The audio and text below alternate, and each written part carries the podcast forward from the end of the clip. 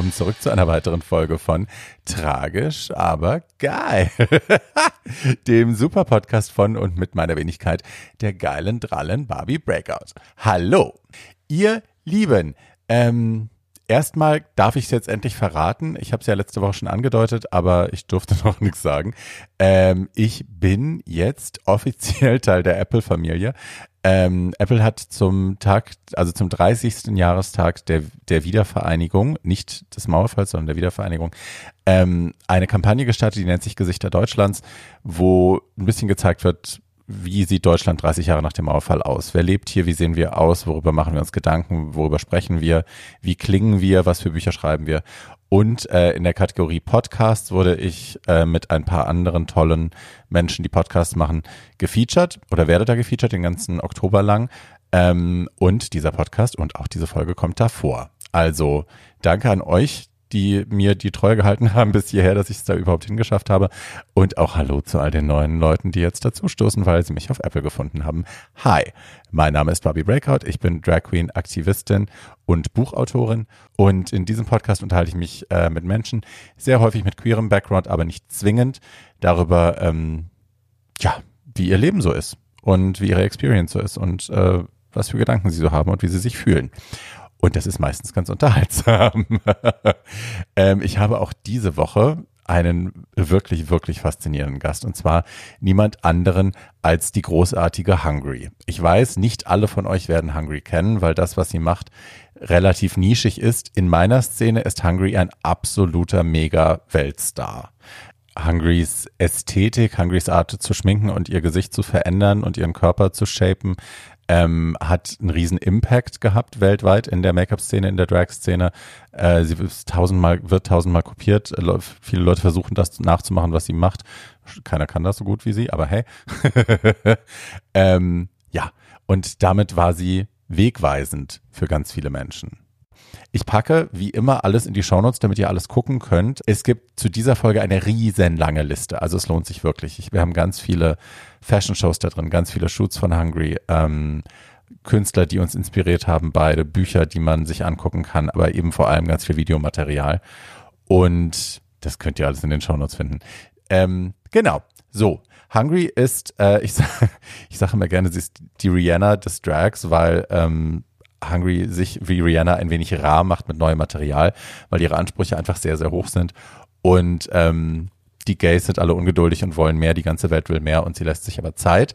Äh, sie ist in den, im letzten Jahr vor allem auch ähm, mit Björk unterwegs gewesen als ihre Make-up-Artistin, ähm, entwirft diese krassen, weirden Looks für sie. Das macht, das ist auch Hungrys Ästhetik, die sie so einzigartig macht. Es ist alles wie aus einer anderen Welt, will ich sagen, otherworldly. Es ist ähm, die Konturen, die Proportionen sind nicht mehr menschlich. Sie vergrößert Augen, sie macht, trägt Nasenteile, sie hat manchmal Knochen im Gesicht. Ähm, und es ist alles wirklich wunder wunderschön. So, und damit jetzt aber auch genug Intro. Wir starten jetzt einfach mal in die Sendung. ich wünsche euch ganz viel Spaß, ihr Lieben. Bis dann. Tschüss. Ich liebe das, wenn sie so in Unison beide links und rechts. Jesus Christ, ich habe ähm, ich hab ja diese Apple-Geschichte gemacht und musste ähm, eine Liste meiner Lieblings-Podcast-Episoden raussuchen. Und wusstest du, dass Hecklina jetzt einen Podcast macht? Nein, ich bin, ich bin eh nicht auf dem Laufenden, weil wirklich alle wirklich Methoden suchen, jetzt irgendwie noch kreativ zu werden. Ja. Und ich muss mich auf jeden Fall mehr mit Podcasts auseinandersetzen. Everybody's trying to stay relevant. Very that. Aber Heklina hat, ähm, hat eben einen Podcast angefangen und spricht mit verschiedenen Leuten über Drag-adjacent Things und hat äh, sich Floyd eingeladen. Floyd kennst du ja bestimmt, alte, ich glaube, Lower East Side oder so. Ähm, Downtown auf jeden Fall ähm, Drag Queen, die war mit Crylan Superstar auch mal zusammen. Das ist eher so ein 90er-Jahre-Ding. Äh, very androgynous, bald head Weirdness. Okay. Äh, und die war, ich glaube, sie sagt 30 Jahre lang Rues beste Freundin und Rue uh. hat ihr immer versprochen, ja, ja, und Rue hat ihr immer versprochen, äh, wenn ich, wenn es bei mir funktioniert, ähm, wenn ich endlich groß rauskomme, richtig, dann bist du natürlich an meiner Seite. Dann bist du quasi meine Michelle Visage. Und ähm, that didn't happen. und sie erzählt irrsinnig spannende Geschichten in dieser Folge, deswegen habe ich sie da reingepackt. Unter Early anderem, dass als sie. Rue kennengelernt hat, hatte Rue drei Bücher im Regal. Mein Kampf, äh, How to manip- Manipulate People to Like You und äh, das dritte habe ich vergessen. Machiavelli oder so. Okay, das echt kann- so, wow. Ich meine, wenn das eine echte Story ist, hallo. I think it is. so, jetzt sagen wir erstmal offiziell, Hallo Hungry. Guten Tag. Thanks for being in my podcast. Vielen Dank, dass ich hier sein darf. Es ist dein erster Podcast, stimmt das? Mein allererster Podcast. Oh mein Gott. Ich sage jetzt nicht, dass ich dich entjungfer, because that would be cheesy. But hi. Das freut mich sehr. Schatz, damit wir ein bisschen warm werden und die Leute dich ein bisschen kennenlernen können, machen wir gleich mal eine Lightning Round zum Anfang. Das heißt, ich befeuere dich einfach mit Fragen und du sagst spontan die Antwort, die dir in den Kopf kommt. Okay, ich bekomme nicht mal AB. Nee. Tragisch. Okay. Ja, so ist das hier. Hast du ein Lieblingsspiel für die Xbox oder Playstation? Irgendein Daddel-Ding, was du am liebsten magst? äh, ich habe mir eine Switch geholt und das Lieblingsspiel war wahrscheinlich Super Mario Odyssey. Einfach weil es so schön ist, etwas nicht so anspruchsvolles zu spielen. Und es ist einfach schön und bunt und es gibt keine Probleme auf der Welt. Und keiner stirbt. Und niemand stirbt. Keiner hat Corona. Das hatte ich mir sogar schon davor geholt. Zur Zeit Oh. habe ich, ich wünschte, ich hätte das jetzt noch zu spielen, um mich ein bisschen auf entertained zu behalten, aber gerade verstaubt die Switch ein bisschen. Okay. Dein Lieblingssong at the moment? Oh mein Do you have Gott. Ach, Musik ist eh so schwierig. Ich wüsste, ich, ehrlich gesagt könnte ich es auch nicht beantworten. ist? es Ich- ist so peinlich. Ich habe da Nee. nur so alte Fleetwood Mac Sachen oder so und Leute immer so, boah, Karen. Sorry. Für die Zuhörer zu Hause. Hungry sucht auf einem großen schwarzen Telefon, das einen Schlagring als Handyhülle hat und findet, glaube ich, nichts. Naja, doch, also ich hatte, ich, ich bin relativ schwierig mit Musik. Ich bin, Ich glaube, du bist insgesamt relativ picky, oder? Und very specific. ja, aber Musik like. hatte mich auch von jung auf nicht unbedingt sehr groß interessiert. Ich habe immer das gehört, was meine Geschwister gehört hatten. äh, und habe mir halt da rausgesucht, was halt irgendwie sinnvoll klang. Ähm, aber inzwischen bin ich auch ganz okay darin geworden, Sachen zu entdecken.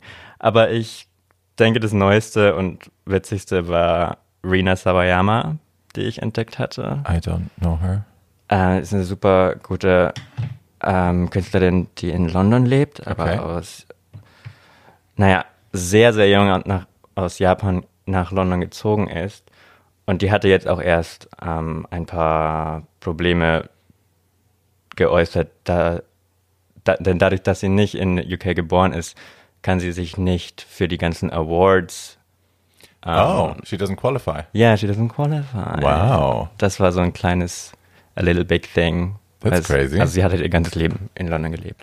Aber sie hat wirklich witzige, äh, super witzige Aber sie könnte Videos. jetzt keinen Brit Award als britische Künstlerin kriegen, weil sie Ja, genau. nicht offiziell da. Ja. Wow.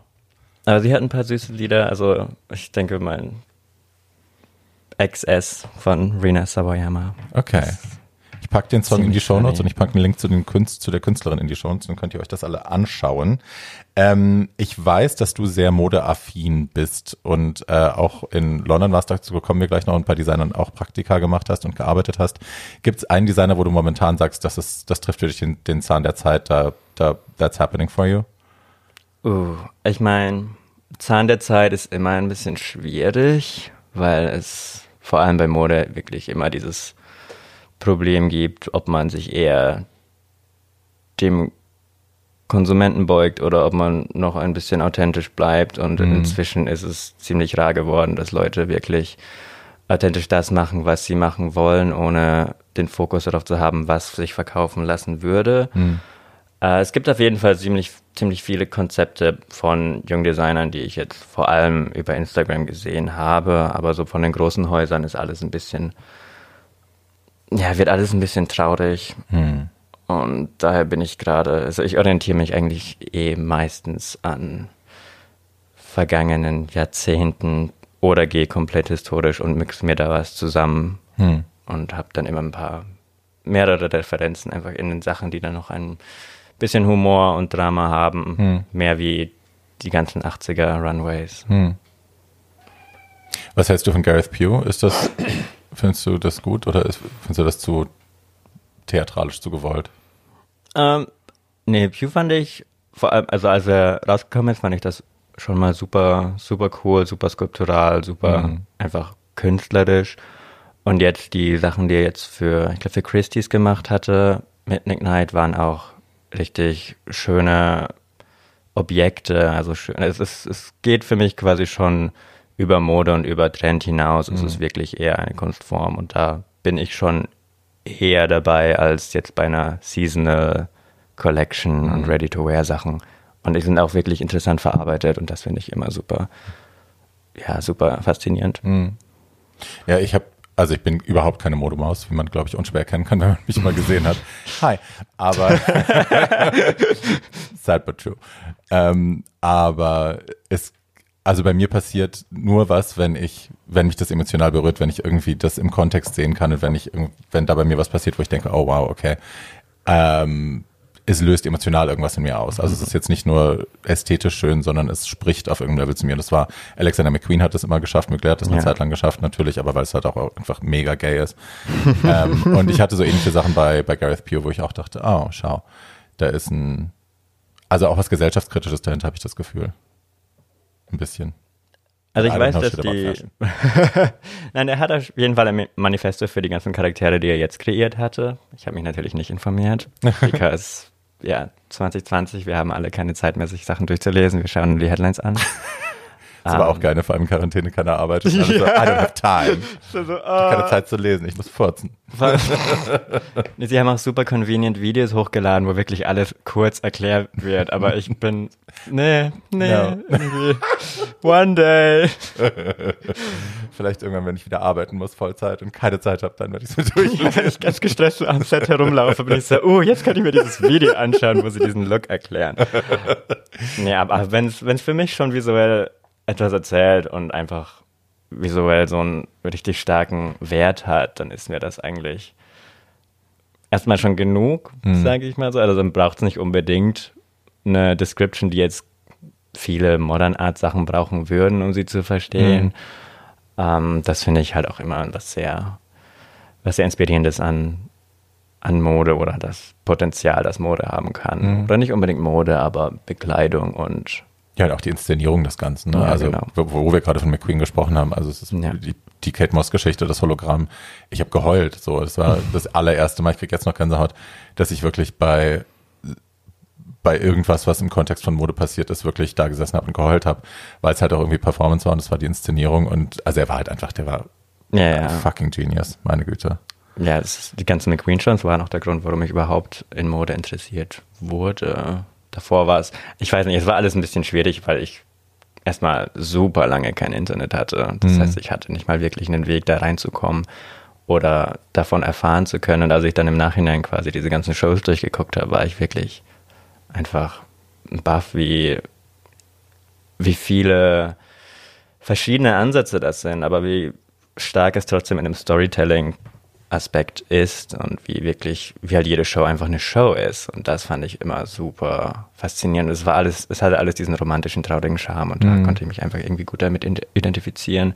Ja, ne, diesem, das, also das Zelebrieren des Morbiden eben auch, das hat, das hat mich sehr angesprochen. Ne? Also, dass es auch immer was Okkultes hatte und was Morbides und das Zerfall zu sehen war und so. Und also, ne, die dicke Frau mit den Schmetterlingen und so, es war halt immer, ja, also ich liebe Künstler, die mir die Schönheit im Verfall auch näher bringen können. Und das war halt auch bei ihm da. Und dann waren halt diese krassen gesellschaftskritischen Geschichten mit den Robotern. Und also ja, es waren, es waren wunderschöne, wunderschöne Momente dabei.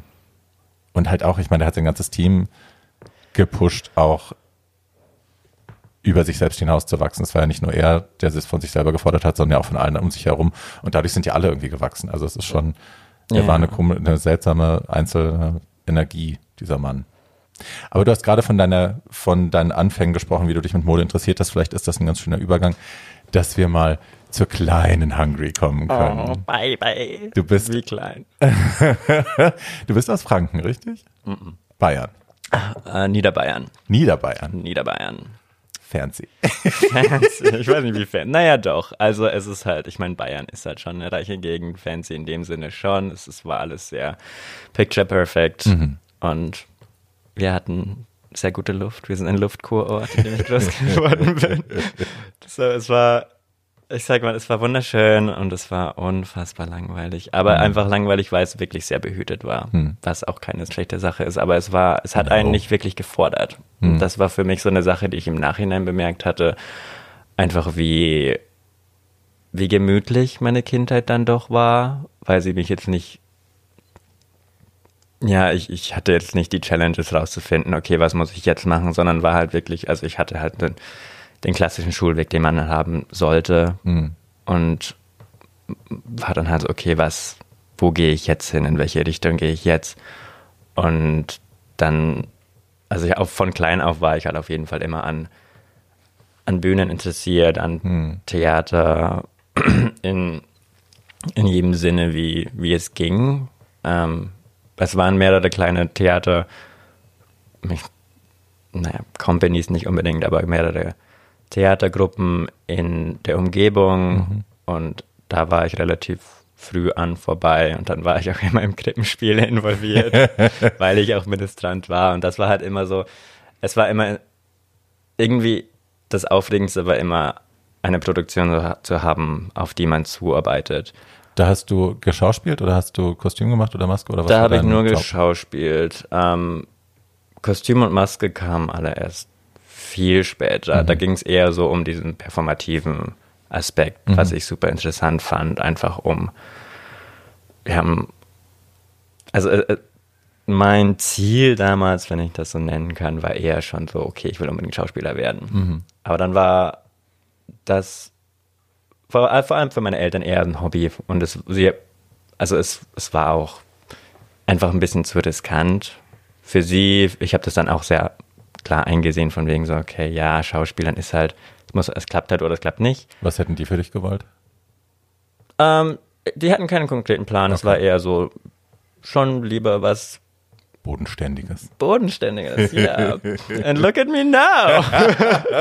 das, ist, das ist wirklich witzig, weil ich mich dann wirklich von Schauspielern als Karriereziel abgewendet hatte, aber bin dann aus irgendeinem Grund doch zu einem Modedesign-Studium gekommen und jetzt im Endeffekt in einer noch ja noch unsicheren Position als als festgestandener, festangestellter Schauspieler. Also es ist wirklich ein bisschen interessanter Weg, wie sich das rumgekurvt hat.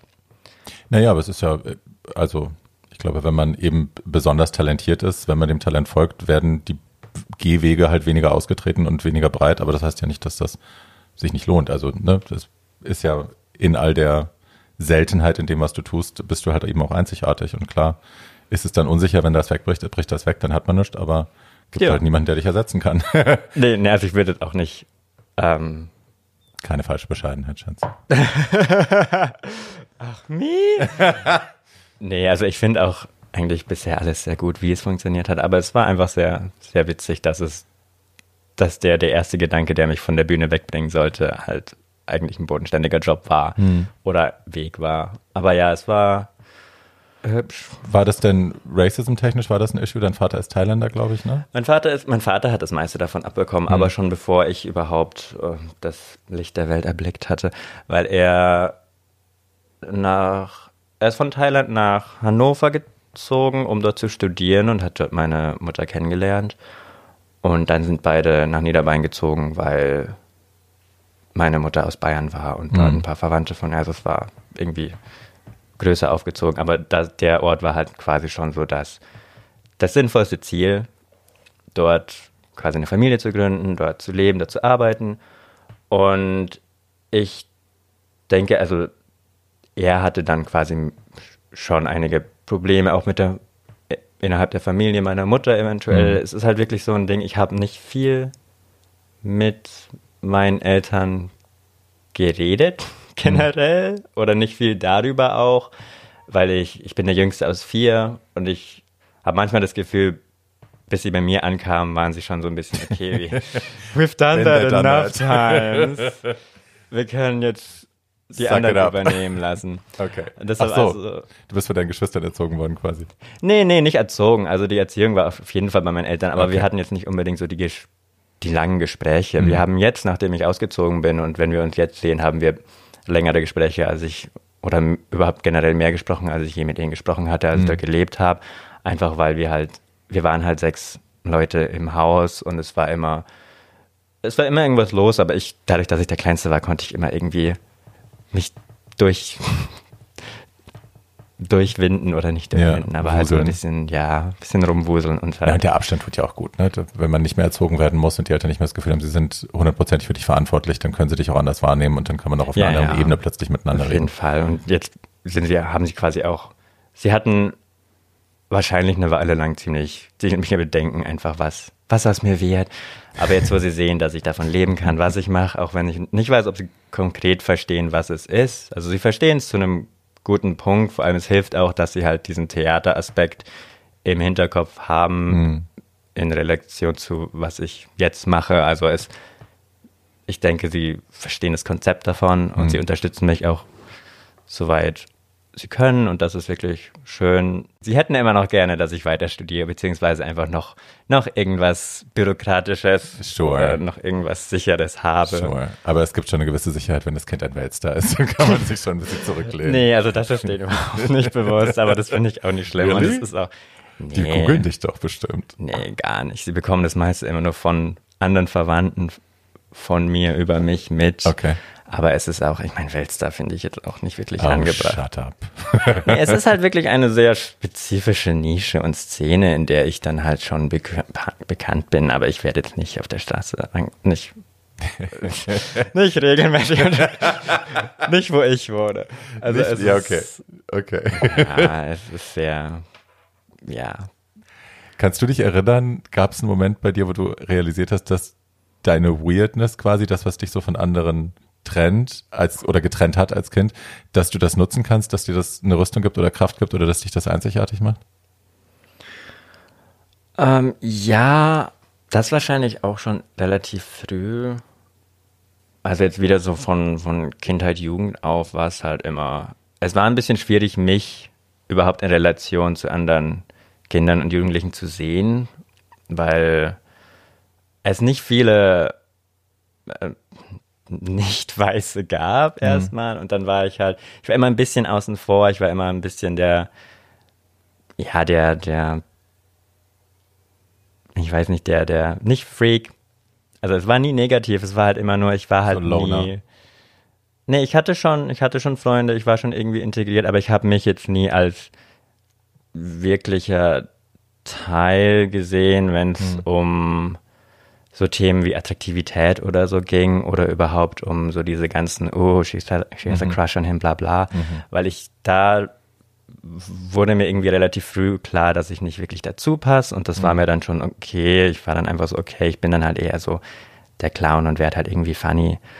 Um, ähm, und hat es dann auch irgendwie so internalized, dass ich irgendwann, dass ich mir so ein bisschen sicher war, dass ich wohl einfach ein bisschen hässlich sein muss.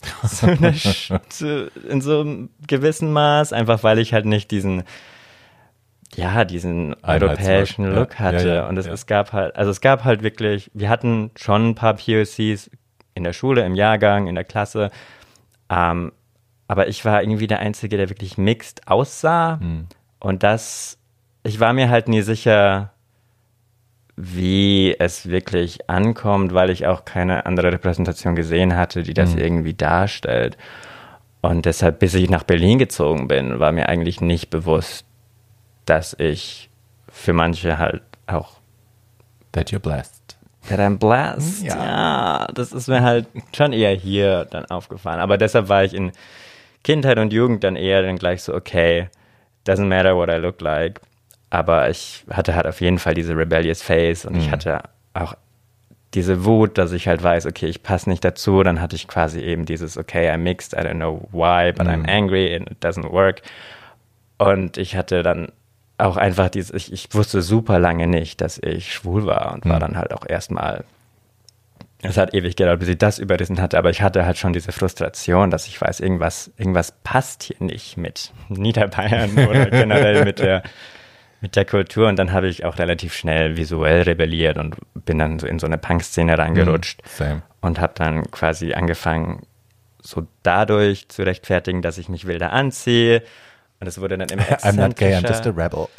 es war sehr das, aber dann habe ich auch irgendwie mit den Punks angeeckt, weil die mich alle ein bisschen zu zu, zu exzentrisch fanden und dann war ich total verwirrt, weil ich nicht wusste, Deswegen was war ich bei den wollte. Gothikern, da durfte man, bei den Ja, Goths ja, durfte man dann, dann bin ich auch eher so dahin abgerutscht und dann, dann, dann war auch so die Zeit, wo halt so Scene-Kids irgendwie passiert sind und dann war ich dann so bei den Scene-Freunden und hatten, also es, ich habe mir schon so einen sehr interessanten kreativen Freundeskreis zusammengesucht Mhm. in der Schule, in der Umgebung. Und funny enough, später wurde dann irgendwie immer deutlicher, dass wir wirklich alle die Queer Kids waren. Und es war Ja. schon, schon interessant, wie sich das alles trifft, bevor das überhaupt von den eigenen Personen re- realisiert Ja. wurde. Ich habe in einem Interview mal gelesen, dass du sagst, dass also diese Gender-Frage für dich eigentlich nie eine Frage war. Ist das, steht das nach wie vor für dich so, dass das, oder das hast du nie in Frage gestellt, so habe ich es verstanden. Ich glaube, in dem Interview war es wahrscheinlich von dem Winkel her, dass ich es in meiner Arbeit nicht verarbeite oder nicht so konkret verarbeite, weil ich es nicht zu einem Thema meiner Arbeit machen will, Ah, okay. weil ich in Kindheit, Jugend war halt immer die Frage, so, was, was passiert hier? Weil ich hatte, ich war immer dünn, ich hatte immer eine Taille.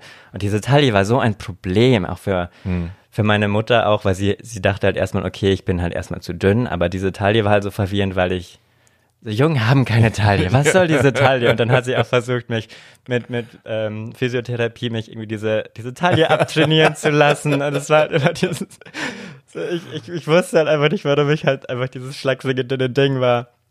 Und dann habe ich halt das auch so in der Punk-Phase irgendwie mehr ironisch angespielt, von wegen so, okay, hier Gender, whatever.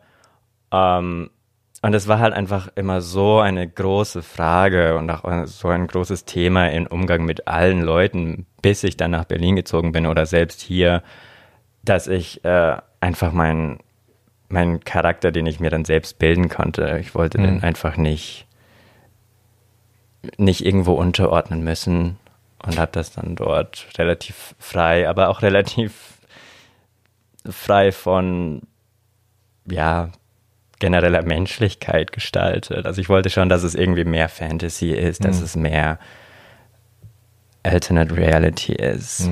Ja, so das. Ja, lustig, ich beschreibe diesen, diesen Prozess auch in meinem Buch, dass das so ein, also bei mir war das der Moment, wo ich aufs Internat gegangen bin, wo ich aus meinem, da war ich 16, wo ich äh, quasi meine alte assimilierte Identität so zurücklassen konnte. Das, was ich so mir angeeignet hatte, um nicht sofort aufzufallen, um nicht sofort anzuecken, dass nicht jeder sofort mit dem Finger auf mich zeigt und denkt, um Gottes Willen, du bist nicht wie wir. Ah, ähm, und das okay. konnte ich quasi am Internat, dann konnte ich das hinter mir lassen, konnte gucken, okay, wer bin ich jetzt eigentlich wirklich so. Oh. Das war ganz cool. Das auch. ist interessant, das von dieser Seite zu sehen. Weil bei mir war es eher immer so ein Ich fall auf. Deshalb muss ich halt einfach so stark auffallen, dass Leute einfach ohnehin von mir ohnehin irgendwie anecken mit dem, was sie sehen. Deshalb war ich dann immer so, okay, ich muss halt einfach so stark rebellieren, dass ihnen das irgendwie dann schon zu satt wird und egal wird. Deshalb war halt Punk irgendwie so eine sinnvolle Szene, weil, huh, wird hier angegriffen, eine Katze.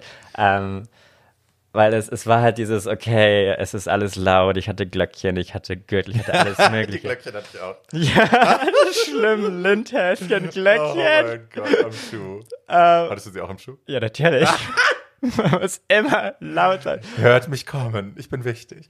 Ja. Und diese Sentimentalität, dass ich halt wirklich immer alle Attention brauche, hatte ich halt dann auch einfach so antrainiert und ziemlich lange durchgezogen. Ja. Und für mich war das auch einfach, also irgendwie klar, dass das ist, was ich wollte.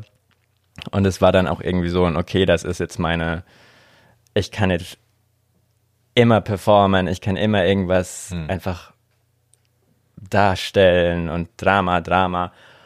Und das ging dann irgendwann von Punk hin zu, dass ich, also als es quasi nicht mehr wirklich Punk war, sondern dann irgendwie eher just Faggotry wurde, ähm, hatte ich dann auch immer so, alle meine Daytime-Looks waren halt immer super eccentric, aber es war immer so ein Effort dabei. Und als ich dann angefangen hatte zu sehen, dass ich das alles eigentlich in Drag stecken kann und da auch wirklich full in gehen kann mit Crazy Things und Heels und alles, habe ich meine, ja, meinen Boy-Look jetzt so quasi schon ein bisschen runtergestaubt. Mhm. Wobei es immer noch ein bisschen schwierig ist, weil ich, glaube ich, so ein bisschen den Realitätsbezug verloren hatte, wie, wie normal ist. Ach, das ist nicht normal? Ja, also vor allem erstmal mein Kleiderschrank ist wahrscheinlich keine Hilfe und ich hatte einfach ganz viele Momente, auch an Flughäfen, vor allem an Flughäfen, wo ich dachte mir so, okay, ich ziehe mich jetzt einfach sehr. I'm gonna dress down. Yeah, I'm gonna dress down, I'm gonna be a boy. und einfach weil ich diesen, diesen lästigen Moment ähm, vermeiden wollte, der halt fast immer passiert, dass ich halt äh, bei der Kontrolle stehe und dass mhm. sie dann anfangen zu tuscheln und halt auch zu reden und zu lachen. Mhm. Und am Anfang fand ich das super witzig. Ich fand so, oh wow, they don't know who I am, they don't know what I am, this mhm. is exciting. Aber wenn du halt wirklich irgendwie so 30 Flüge im Jahr hast und das halt jedes Mal in Berlin passiert und mhm. eigentlich auch nur in Berlin, in anderen Flughäfen war es okay, ähm, dass sie halt wirklich offensichtlich über dich reden, ähm, geht es dir halt irgendwann auch super auf den Zeiger. Und dann wollte ich halt versuchen, das irgendwie zu vermeiden, aber es, es war auch einfach immer sinnlos, weil ich, ich meine, wenn ich jetzt zurückblickend war es klar, vor allem ohne Augenbrauen, mit einem Dreieck in den Haaren, ist halt Westwood schon. Hood. Westwood Hood ist so, I'm a boy! Du, aber ich kann dich da beruhigen. Es ist, äh, also ich habe nichts davon getragen und es ist trotzdem, ich glaube, es ist eine gewisse Energie, die man vielleicht ausstrahlt. Ähm, ich habe das immer noch, also jetzt nicht mehr so schlimm, aber ich hatte das vor, let's say five years, hatte ich das immer noch extrem und ich habe dann schon normale Jeans angehabt, normales T-Shirt, ein Basecap und so und mhm. trotzdem. Ähm, und es macht einen ja innerlich, also mich macht das zumindest innerlich immer so ein bisschen wund. Ich kann das nicht lange gut ertragen. Ich werde irgendwann, werde ich sehr dünnhäutig und fühle mich dann einfach angegriffen. Ich habe keinen Bock, mich also ich weiß nicht, ob man sich das vorstellen kann, wenn man sowas noch nie erlebt hat, aber wenn man immer angestarrt wird, auch wenn man sich normal anzieht und immer getuschelt wird und immer belächelt wird oder belacht wird, it's just not a good feeling. So. Ja, vor allem es ist halt, ich, ich sehe halt auch ein, für die ist es wahrscheinlich einfach erstmal interessant und wir machen das auch zu einem Level, wo es jetzt nicht meistens nicht super offensichtlich ist, aber dadurch, dass ich weiß, was ich erwarten kann und einfach schon ein bisschen drauf achte, sehe ich halt so, oh, da ist der Blick, ja. da ist das Geflüsterte und da ist und dann, wenn ich nicht piepe, sind sie immer sehr erleichtert. Einfach solche Sachen und ja. ich ich bin auf jeden Fall super bereit dafür anzuecken und Reaktionen zu erzielen, aber ich brauche es einfach nicht im Alltag oder im, auf dem Nein. Weg zur Arbeit, solche Sachen. Und deshalb ist es einfach, es, es wird ein, ich werde einfach irgendwann müde davon. Same. Ich würde wirklich gerne in der Welt leben, wo ich mich jeden Tag genau so verrückt und schrill und bunt anziehen kann, wie ich möchte. Oh Gott, ich habe schrill gesagt. I did not Paradiesvogel. Das ist ein gehasstes Wort bei uns. Ähm, ich würde sehr gerne in der Welt leben, wo ich das jeden Tag machen kann, ohne dass jemand guckt. Und das glauben ja. mir viele Leute. Nicht viele Leute denken ja, äh, ich mache ja, das, um Aufmerksamkeit zu generieren. And that's part of it aber es ist nicht äh, der Hauptteil. Der Hauptteil ist tatsächlich, dass ich mich gerne so anziehen würden, wollen würde, wie ich mich fühle jeden Tag, ohne dass Leute sich bemüßigt fühlen, darüber zu reden, zu kichern oder mir auf die Fresse zu hauen. Ähm, ja. ja, but that's a world that's not happening anytime soon. Halt, es geht halt einfach darum, wenn du halt wirklich offensichtlich Aufmerksamkeit erzielen willst mhm. oder halt wirklich bewusst Aufmerksamkeit erzielen willst, dann geht es auch darum, für wen es. Ich werde jetzt nicht, ich will jetzt nicht wirklich jeden impressen oder jeden erreichen mit, mit einer Message, die ich sende. Deshalb bin ich halt auch so, ich bin auch immer in Drag Bahn gefahren und halt auf dem Weg dahin war es halt auch immer so diese Interaktion, die ich halt nicht erzielt hatte. Und ich wollte halt auch nicht, dass Leute Fotos machen. Ich wollte nicht, dass Leute mit mir reden. Und die waren dann immer so, yeah, but you're kinda asking for it. Hm.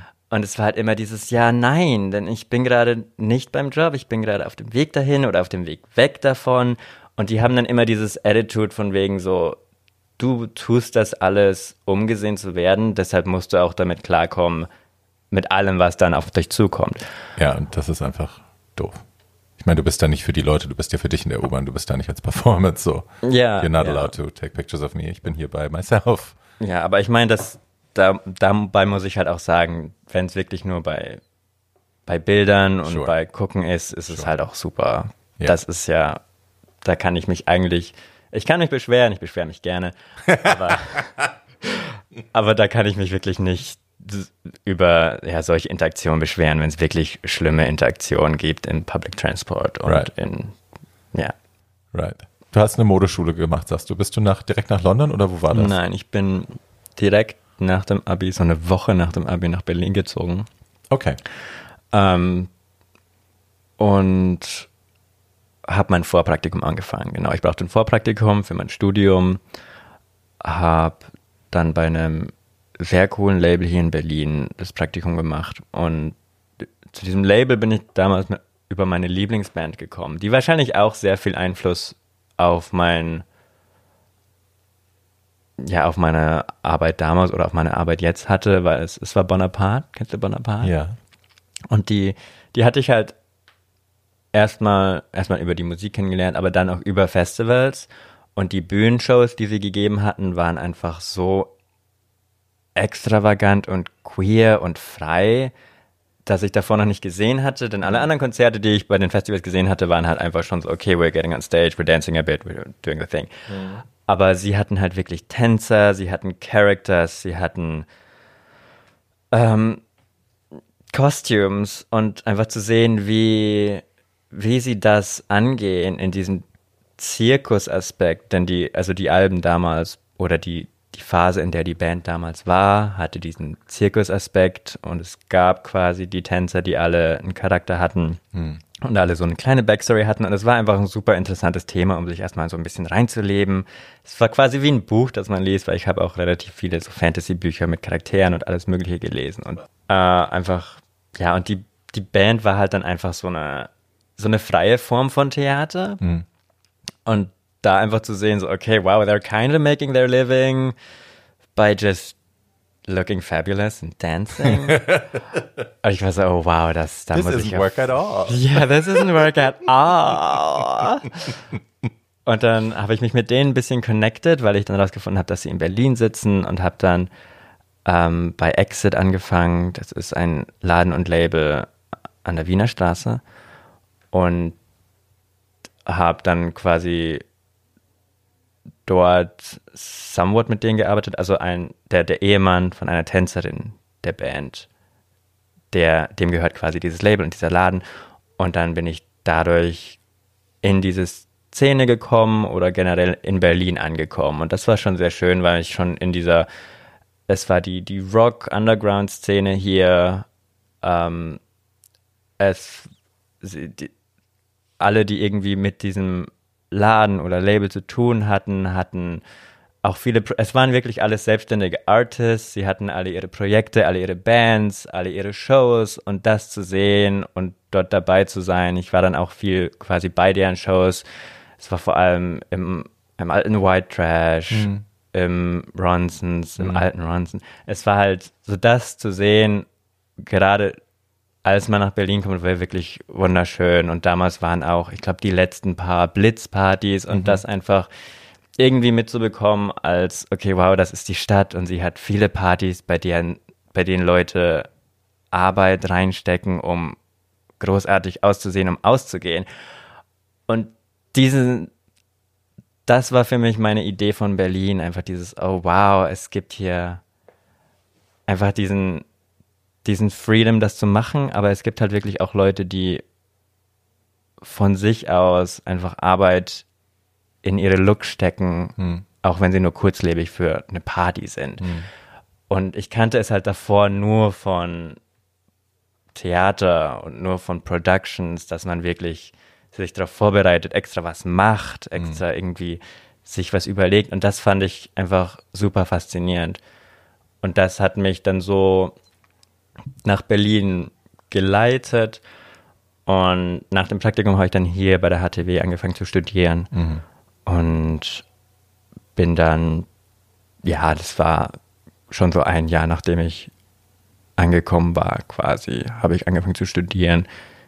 Ich weiß nicht, ob ich damals schon Drag angefangen hatte. Ich glaube schon. Ich glaube, ich hatte zumindest schon so zweimal in Drag, als ich studieren angefangen hatte. Aber damals war es wirklich nur so ein, ein nicht mal ein Hobby, es war nur so ein, ein Happening. Kirsch hatte ich das erste Mal in Drag genau, gesteckt. Genau, meine beste Freundin hat mich das erste Mal in Drag gesteckt. Im, dem, es, ich ich feiere dieses Make-up immer noch so sehr, weil es wirklich das softest Make-up ever, aber ich war so begeistert, weil ich, ich hatte mich davor nie wirklich in Make-up gesehen. Die Male davor, die ich Make-up gemacht hatte für Theatersachen, waren entweder diese regulären Theatersachen, war einfach nur so oranges Gesicht, sure. harte alles, weil Bühnenlichter oder halt zum Ausgehen, wenn ich mir einfach nur so Grease Paint ins Gesicht geschmiert hatte mhm. und so ein bisschen versucht mit weißer Water-Activated Farbe irgendwie weiße Haut zu kreieren, was nie funktioniert hat. Und ich war so, oh, I hate Make-up. und dann hat Milena mein Make-up gemacht und es war wirklich so die, die softest Lip in so einem ganz blassen Rosa und wirklich nur so Eyeshadow. Ich glaube, ich, ich hatte nicht mal einen Liner drauf, ich hatte nicht mal einen Lash drauf. Äh, aber es hat trotzdem alles verändert irgendwie. Mhm. Und dann hat dann hatte ich dieses wunderschöne Outfit an, das, glaube ich, 24 Euro insgesamt von Primark gekostet hat. Die Heels waren ausgeliehen. Ich hatte eine Kette an, die damals bei einem Parfüm dabei war. Es war wirklich ein großartiger Look. Eine Production. Eine ganze Production. Ja. So vergleichbar mit allem, was ich jetzt trage. wenn nicht sogar besser. ähm, und das war zu, zu den letzten Tranny Olympics damals. Und ich weiß nicht mehr, was für ein Jahr das war. Ähm, aber das war das erste Mal, dass ich quasi in Drag aus war. Ich meine, jeder war, fast viele Leute waren bei diesem Event in Drag. Und aber es, es gab trotzdem einfach gut, so gutes Feedback. Hm. Und ich war einfach, ich war intrigued, ich war noch nicht wirklich convinced, weil hm. es hat sich noch sehr nach Verkleiden angefühlt. Hm. Ähm, aber die Reaktionen waren super und es hat auch Spaß gemacht und es hat sich dort auch safe angefühlt. Und da dachte ich mir, okay, dann mache ich das nochmal. Und irgendwie, es hat auch Monate gedauert, bis ich das nochmal gemacht hatte. Und dann hat mich Jackie Word. Oh my God. Miss Jackie Word hat Jesus. sich mir angenommen und mein zweites Make-up gemacht, was auch mit Liner, still no lashes, aber mit Liner war. Konnte die dann malen? Ja, also sie hat mir quasi so ein, ein Jackie-Face ja, okay. gegeben, was halt an mir funktioniert hat, weil ich halt ein sehr ja, ja, natural Face hatte, hab. Und dann sind wir ins, in den Südblock gegangen, mhm. zu einer von Pansys Shows. Und dann hat mich Pansy auch direkt gefragt, ob ich auch performen würde. Und dann dachte ich mir so, oh, hm, why, why not? I mean, I'm a star, right? Ja, du hattest ja auch schon Bühnenerfahrung. Es ist ja, du bist ja nicht ganz ins kalte Wasser gesprungen. Ja, es war, es war trotzdem sehr anders in Drag. Sure. Und meine erste Show war auch, ich, ich, ich muss diese Videos nochmal finden. Ich habe ähm, Perfect Exceeder von Princess Superstar performt. Und ich, ich glaube zu wissen, dass ich wie Bambi aussah in diesen Heels. Einfach, es, ich, ich habe es durchgezogen, aber ich glaube, es war schon sehr, oh, she's doing it. Oh. Ach, du meinst das Reh? Ich dachte gerade Bambi Mercury und dachte so, hä? Oh Gott, nein, nein, das, das, das Reh auf dem Eis. ich dachte gerade so, oh Gott, the shame. Nein. Nein, okay, das Reh auf dem Eis, alles klar. Aha. So, jetzt muss ich erstmal zurückkommen in meinem Kopf. Gut. Okay, das heißt, du hast die erste Drag-Performance hinter dir, du hast Blut geleckt, du merkst, die Aufmerksamkeit ist eine andere, die du bekommst und das gefällt dir. Ja. Und how, also wie ist das dann mit dem Modestudium? Wann hast du dich entschlossen, das zu mergen und zu sagen, ich mache jetzt meine eigenen Looks, ich muss meinen Look so verändern, dass ich nicht aussehe wie die zwölfte aus der achten Staffel von RuPaul's Drag Race, sondern.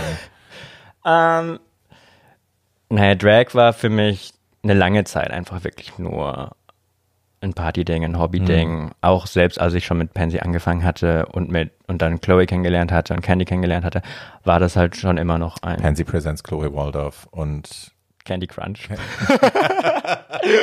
Crunch. Captain Crunch.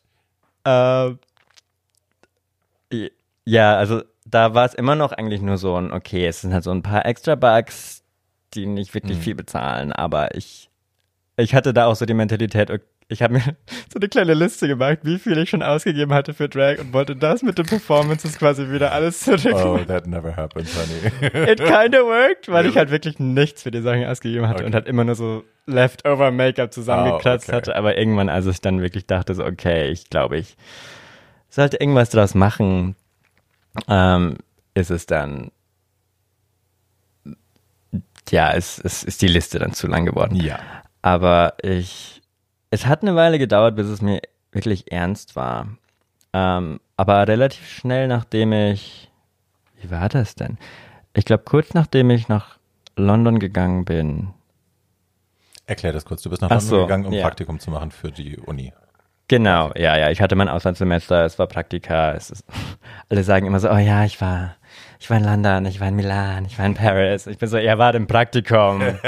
Kommt mal klar. Und ja, ich hatte mein, mein Praktikum in London und kannte halt da über Mikey Woodbridge schon die Sing the Pink Leute. Mikey Woodbridge ist eine Berliner Künstlerin, eine ganz tolle. Großartig. Ja. Und äh, Mikey war kurz davor nach Berlin gezogen, also so ein Jahr davor nach Berlin gezogen und hatte dann quasi Glenn und den ganzen Sing the Pink Leuten Bescheid gegeben, dass sie auf mich aufpassen sollen, ich da bin. Das war schon super süß. Und dann bin ich ähm, nach London gegangen, bin sofort zu allen Sing the Pink Events und habe mich so ein bisschen reingedrückt und war so, hey, I wanna perform. Und ich hatte da halt wirklich sehr wenig Drag-Erfahrung damals, aber es war, ich, ich hatte schon, sobald ich in London angekommen war, äh, angekommen war, habe ich quasi angefangen, was Kreativeres mit meinem Make-up zu machen. Denn in, Be in Berlin hatte ich irgendwie noch so die, diese Idee, okay, es ist Berlin, es ist alles relativ simpel aufgebaut, es gibt eine sehr kleine Szene und es gibt halt ein paar Pretty Girls, but I wanna be the prettiest.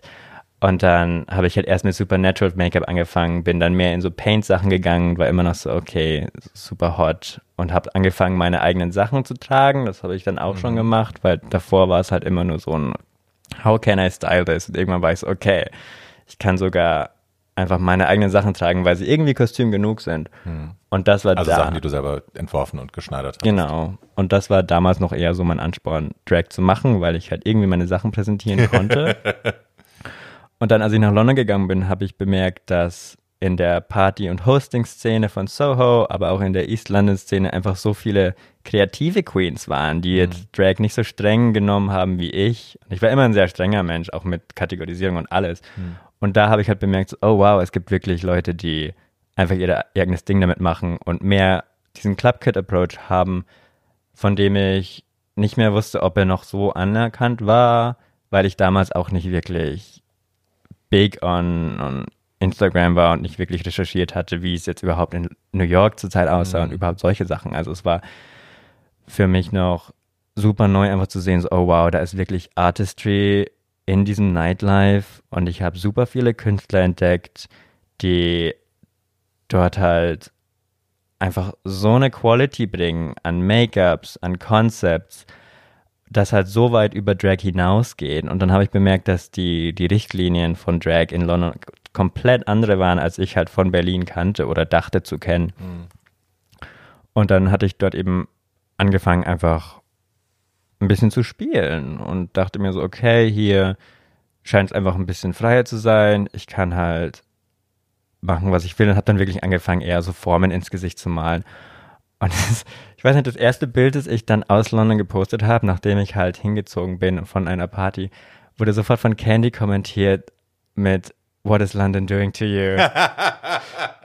Das ist halt so in meinem Kopf. weil Ich dachte so, ah, Das sieht nicht aus wie das Cover von der TV-Spielfilm. ah, ja. Und ich habe da zurückkommentiert, What isn't Berlin doing to you? Und das war halt dieser, dieser, dieser, ja, schon ein bisschen Wendepunkt, als ich halt gesehen habe, so, ich kann wirklich meine Kreativität in Drag stecken. Und vor allem in London habe ich auch gesehen, dass Drag so etabliert war in der generellen kommerziellen Entertainment-Industrie, dass man auch davon leben kann, sogar in London. Und ich hatte dann dort meine zwei Praktika und habe nebenher noch Drag gemacht und konnte relativ gut davon überleben. Und das hat mich sehr gewundert, weil es halt wirklich, es war halt London. Es war halt, ich hatte ein okay großes Zimmer für doppelt so viel, wie ich in Berlin zahlt, gezahlt hatte und musste halt wirklich jeden Tag ackern in der, halt im Praktikum She had to hustle. er hatte Hass und war dann danach so zweimal die Woche, dreimal die Woche am Ende auch hin äh, in Drag unterwegs und habe dann gehostet oder getanzt bei Events, habe mhm. die Tür gemacht, aber es war halt wirklich, es war schon ein Hustle, es war schwierig, die Zeit zu finden, an neuen Looks zu arbeiten. Ich musste oft einfach irgendwie alte Sachen aus Berlin irgendwie zusammenkratzen, um neue Sachen in London zu haben. Aber das hat so irgendwie mein Work Drive, ich habe meinen Work Drive an London angepasst und habe dort auch angefangen, es mehr als Business zu sehen, mein Instagram sinnvoller aufzubauen. Bin dort zu jedem Gig mit meiner Kamera, einem Tripod, einem anderen Tripod mhm. für mein Ringlicht und mein Ringlicht zu reisen quasi und habe das dort immer im Backstage aufgesettet und alle, alle anderen Arbeiter und Tänzer und Queens wussten schon so, okay, she's doing her 20-minute thing, she's taking her photos, just let her do the thing. Und um halt wirklich zu dokumentieren, was ich gemacht hatte, wo ich, was ich mit meinem Make-up gemacht hatte, weil ich schon wusste, okay, ich kann das irgendwie zu, zu einem Business machen. Und dann, als ich zurück nach Berlin gekommen bin, nach diesen sieben Monaten, hatte ich, kam ich erst in so ein bisschen, ich wurde halt quasi komplett ausgebremst, weil in, in London hat man halt sehr viel Opportunities mit allem, was ich getan hatte und gemacht hatte, mhm.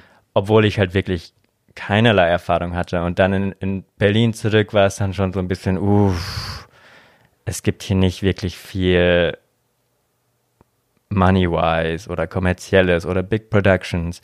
Ich glaube, es macht auch einen Unterschied, wenn du in der Stadt lebst, wo dir die Energie, die du ausstrahlst und den, das das Feuer, das du empfindest, wenn dir das auch gespiegelt wird, weil dann verpufft es nicht so schnell. Man hat nicht das Gefühl, man, man schießt so ins Leere damit. Genau, ja, Und auf jeden ist, Fall. Ich, wenn, wenn man hier in eine Szene kommt, wo das einfach nicht passiert, nicht gefeatured wird, dann ja, glaube ich. Ja, also ich, ich hatte halt immer noch diesen, diesen London Drive, aber ich wusste nicht, wo ich ihn hinstecken sollte. Aber dann mhm. habe ich bemerkt, ich habe, ich habe diesen Drive noch, aber ich habe jetzt auch so viel mehr Zeit. Mhm.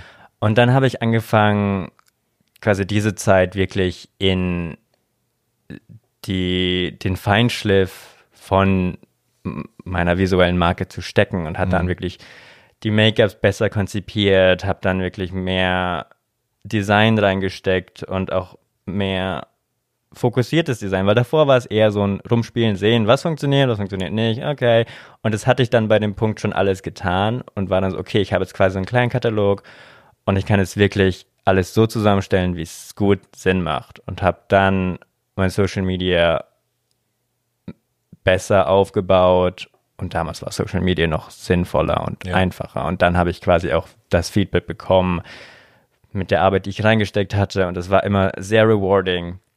Und dann habe ich das quasi weitergemacht, weil dann hatte ich quasi nichts zu tun. Ich hatte nur mein Studium und ich hatte quasi Instagram on the side oder halt Performances in Berlin on the side.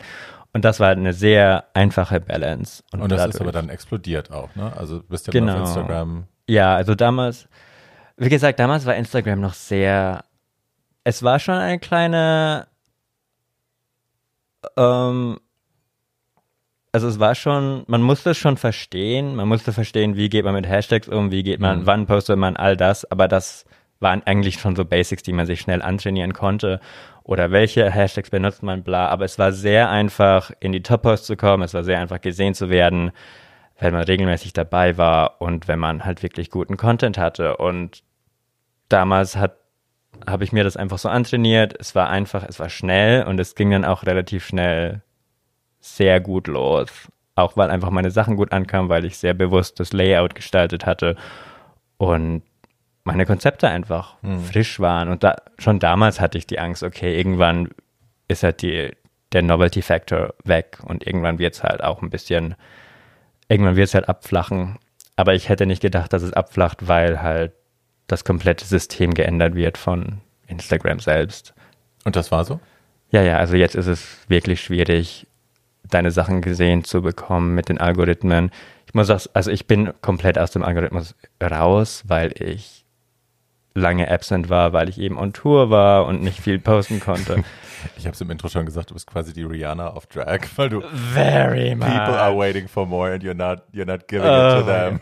Es ist es ist wirklich schwierig. Ich bin ich pendel halt zwischen so einem Imposter Syndrome und so einem Messiah Komplex, weil ich denke mir so, ich habe euch all das gegeben und seid mal dankbar und wartet auf das nächste, aber dann bin ich auch so ich habe all diesen Support, aber ich mache nicht genug, ich mache nie genug und es ist nie gut genug und ich muss einfach besser dran arbeiten und es muss konstant sein. Und früher war es konstant, wieso ist es jetzt nicht mehr konstant? Einfach dieses, also es ist sehr viel Anxiety zurzeit mhm. kommt einfach wirklich davon, dass ich früher so systematisch daran rangegangen bin, aber jetzt, wo es eine Karriere geworden ist, komme ich irgendwie nicht mehr hinterher, hinter mhm. meinen eigenen Erwartungen und Anforderungen. Und ich denke mir halt auch so, okay, es ist 2020, Leute vergessen Sachen oder Leute sind so, okay, super geiler Post, danke für die Inspo, wir klauen uns da, was wir wollen, aber wir wollen jetzt sofort was Neues. Und dieses, dieser es, es draint ein einfach irgendwann und das, damit habe ich ein großes Problem, einfach weil ich nicht weiß, wie, wie rar ich mich machen kann, ohne dass es schlecht für meine Karriere ist, weil mhm. auch große Companies und einfach relevant Industry People wollen halt trotzdem konstant Sachen von dir sehen, um zu wissen, dass du noch existierst. Sure. Und auch, ja, ja, und, verstehe ich schon. Ja. Andererseits, äh, es ist eben auch 2020 und it's hard for everyone. So, ähm, ich glaube, du bist auch einfach wahnsinnig hart mit dir. Also ich beobachte immer wieder, dass du auch komplett unfähig bist, deine alten Looks irgendwie gut zu finden zwischendrin, weil so, ah, da habe ich ja noch das gemacht. Und es ist erst ein Jahr her und es ist immer noch legendär und es ist immer noch iconic und es ist immer noch nicht erreicht. um, und she's already hating it, weil. It's over. It's, ich meine, was ich effektiv mache, ich arbeite halt auf eine Retrospektive hin. Mhm. Was ein interessanter Ansatz ist, weil ich halt quasi erst angefangen hatte, aber ich bin mir irgendwie schon sicher, dass ich past my prime bin. That's bullshit. Naja, aber, aber ja, who knows? I've peaked, maybe. Ach, aber es ist halt einfach, dieser Novelty Factor ist erstmal weg. Das heißt, ich bin quasi dabei, eine Ausstellung vorzu oder halt alles, was ich jetzt mache, zu einer Qualität zu machen, die würdig wäre, es irgendwann in eine Ausstellung über mich zu packen. Mhm. deshalb dauert auch alles viel länger, weil ich halt diesen handwerklichen, diese handwerkliche Anforderung an mich selbst habe, an mhm. meine Outfits habe, dass nichts einen Kostümaspekt hat. Mhm. Also Kostümaspekt vom visuellen her, ja, darf es haben, aber es muss auf jeden Fall ein perfektes Kleidungsstück sein, das halt wirklich den obersten Anforderungen gerecht wird. Ja, ja I und, get that. Und jeder Look ist halt wirklich ein eigenständiger Look. Das heißt, jeder Look hat seine eigenen Heels, jeder Look hat seine eigenen Perücken. Also es ist wirklich, mhm. es sind viele Charaktere und die sollen eigenständig auf einem Mannequin stehen können. Mhm der custom gemacht werden muss, weil keine Mannequins meine Taille haben. Aber das ist dann das Problem so vom Museum. Es, ja, also das ist so mein, mein loose Goal und das ist gut, dass es keine, keine Deadlines hat, dass es einfach nur so eine Idee ist, dass ich halt weiß, okay, das ist mein Anspruch, es muss ja. irgendwann gut in einem Museum aussehen können.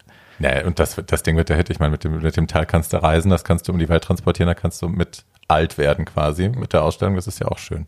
Du wirst es natürlich nicht mehr sehen können nach der ersten Ausstellung, weil dann hast du schon mal ausgestellt, aber.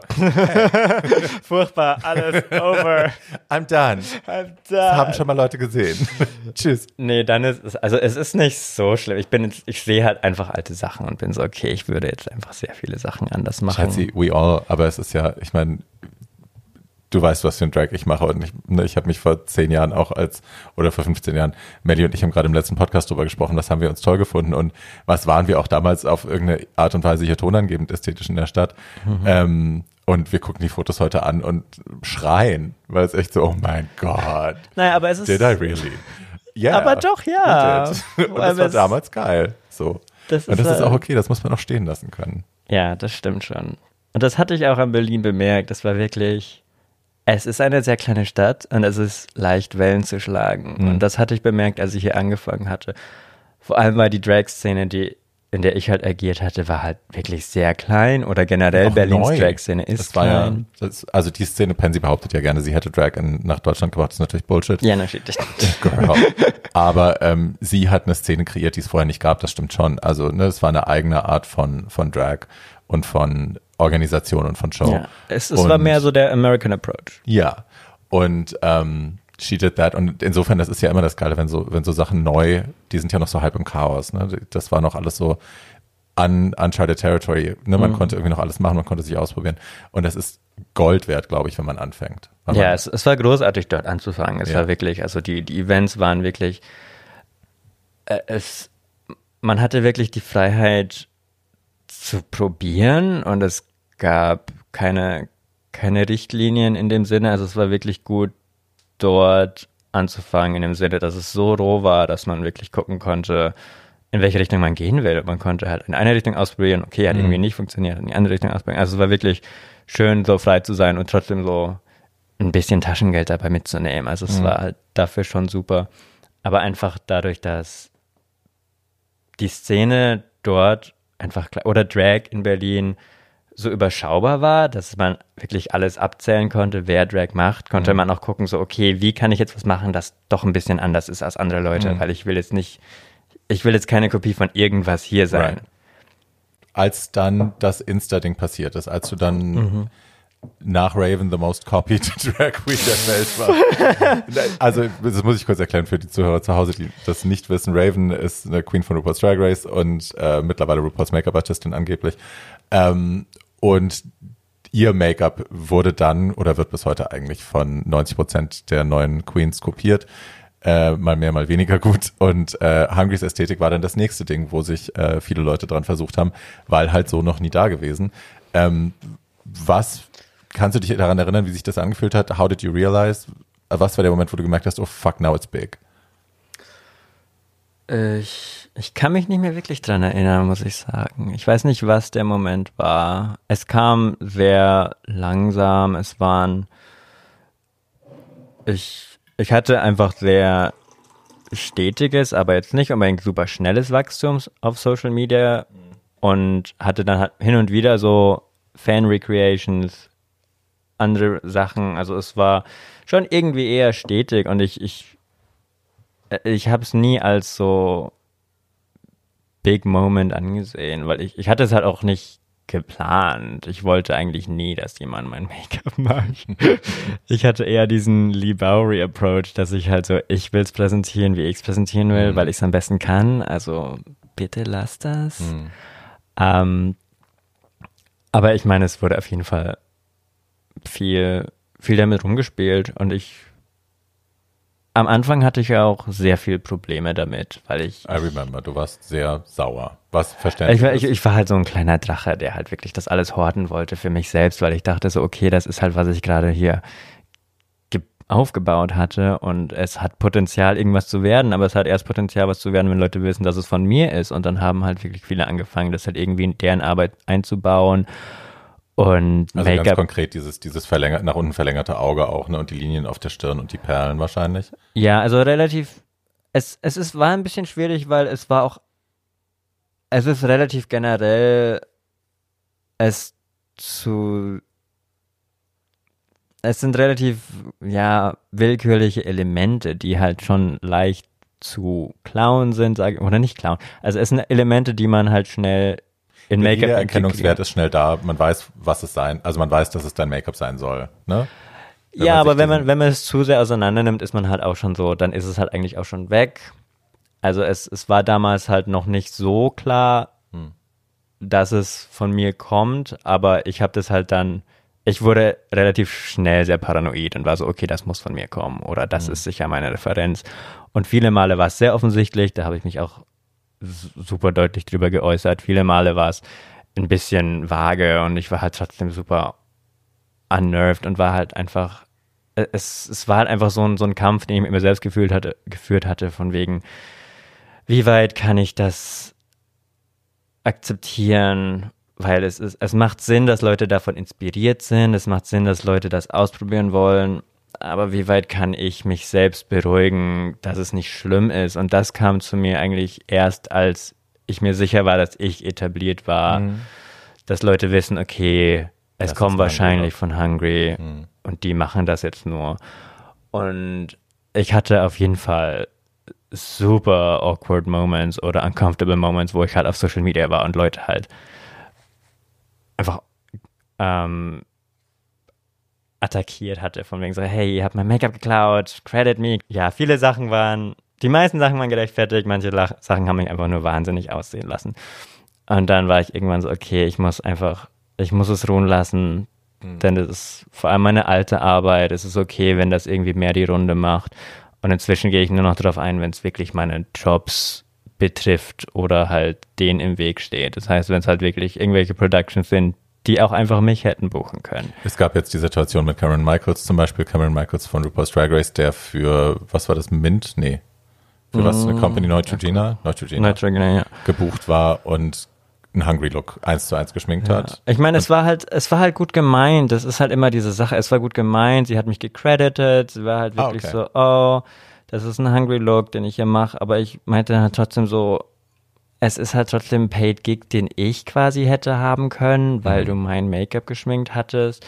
Und das war halt wieder eine andere Sache. Deshalb hatte ich das Gefühl, ich musste es aufbringen, weil es gab den Credit, aber es ist halt trotzdem ein Job, der potenziell meiner gewesen wäre. Und wenn man generell meine Konzepte oder Make-ups für Jobs benutzt, selbst wenn man es gut macht, entwertet man mein Make-up damit ein bisschen, weil sure. es halt dann einfach mehr gesehen wird sure. und das ruiniert mir auf lange Sicht hin die Jobs. Sure. Ich hatte die Diskussion kürzlich mit einem Freund, der dann sagte, aber er versteht es noch nicht so ganz, wenn Donatella zum Beispiel, wenn bei Balmar äh, Crystal Mesh Kleider auf dem Laufsteg äh, lang flanieren, dann rastet Donatella ja auch nicht aus und sagt, das ist aber meins. Und habe ich auch erklärt, aber es ist ja was anderes, ob du mehrere Kollektionen im Jahr machst und ob du eine Idee hattest für ein Kleid und die, die wird dann kopiert.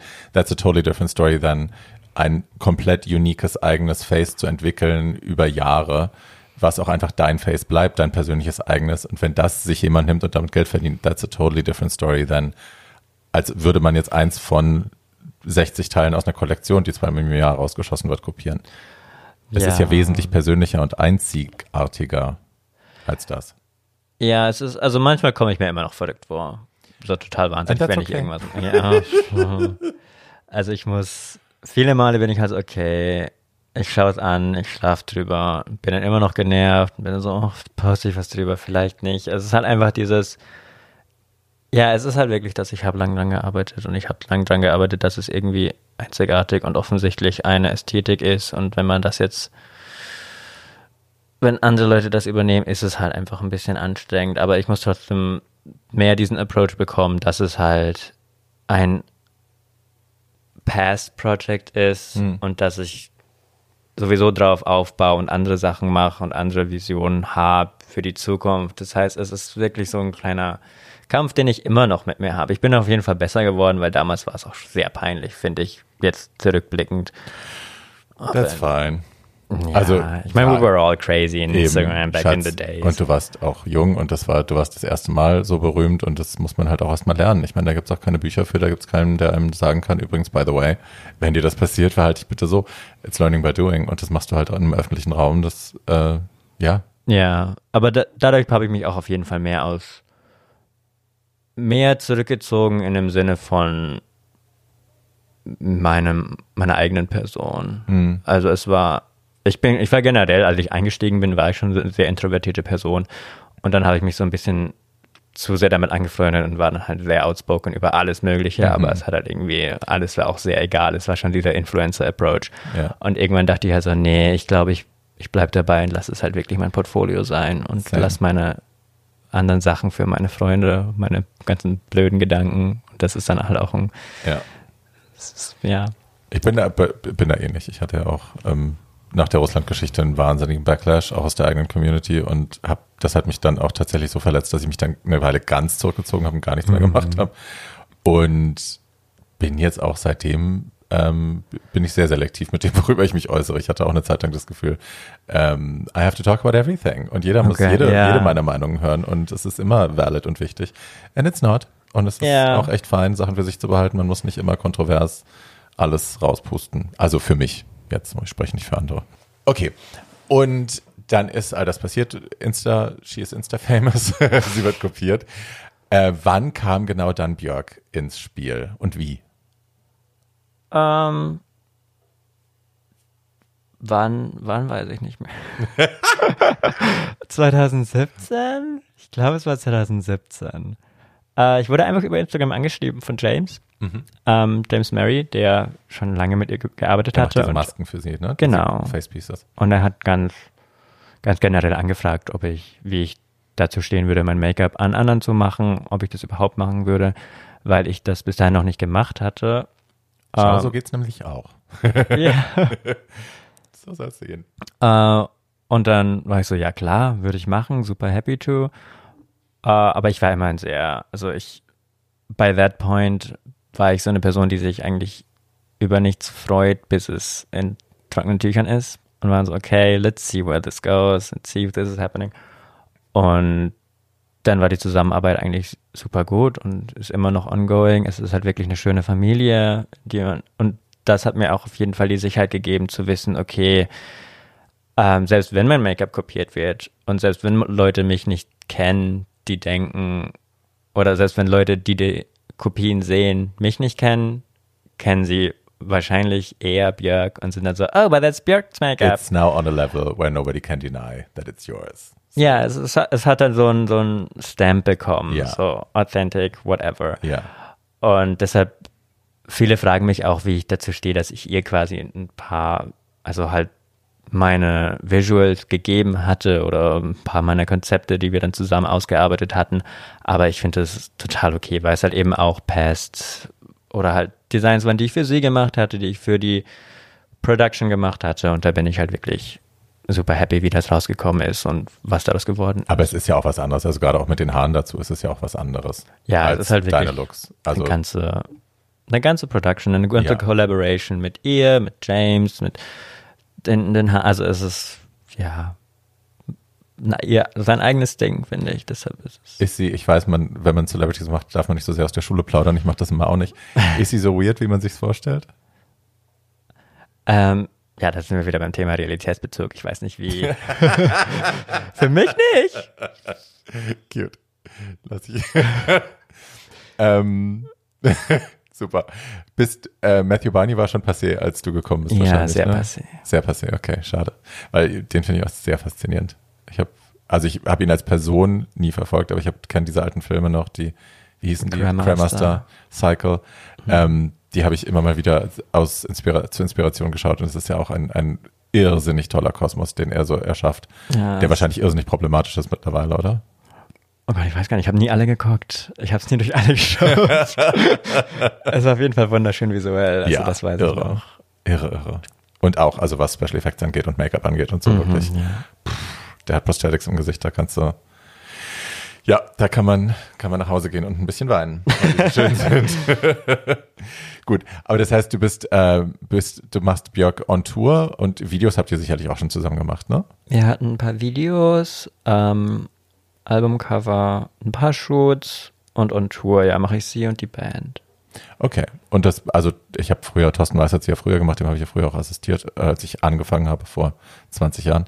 Ähm, solche Leute, also die sie so normal schminken, hat sie gar nicht mehr. Es ist jetzt die Ästhetik und die bleibt quasi erstmal.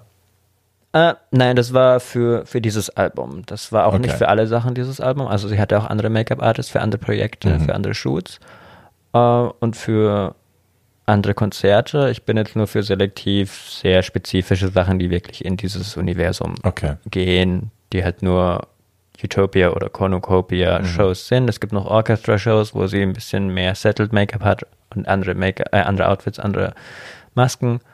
Und ich bin halt wirklich nur für dieses eine Konzept eigentlich zuständig. Das heißt, beim nächsten Album sehen wir, wie es aussieht, ob es da noch notwendig ist, quasi so bizarr zu gehen, so specific zu gehen oder ob es wieder ein anderer Vibe ist. Also es ist wirklich Album zu Album sehr unterschiedlich bei ihr, deshalb ist es ja. Wie viel Make-up-Zeit hast du mit ihr?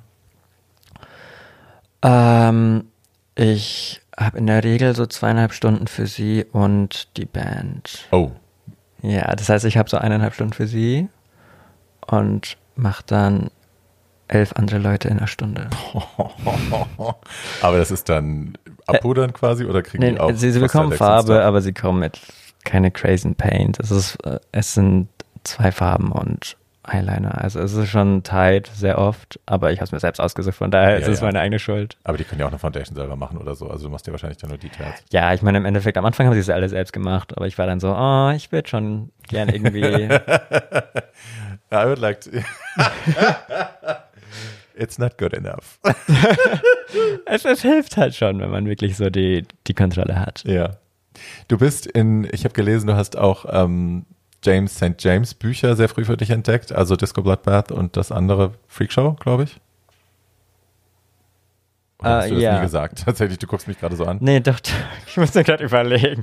Doch, doch, ähm, den Film habe ich zuerst gesehen. Ah, du hast den Film zuerst Den Film habe ich gesehen. zuerst gesehen und danach habe ich die Bücher, ich glaube, als ich den Film gesehen hatte, waren auch schon beide Bücher draußen.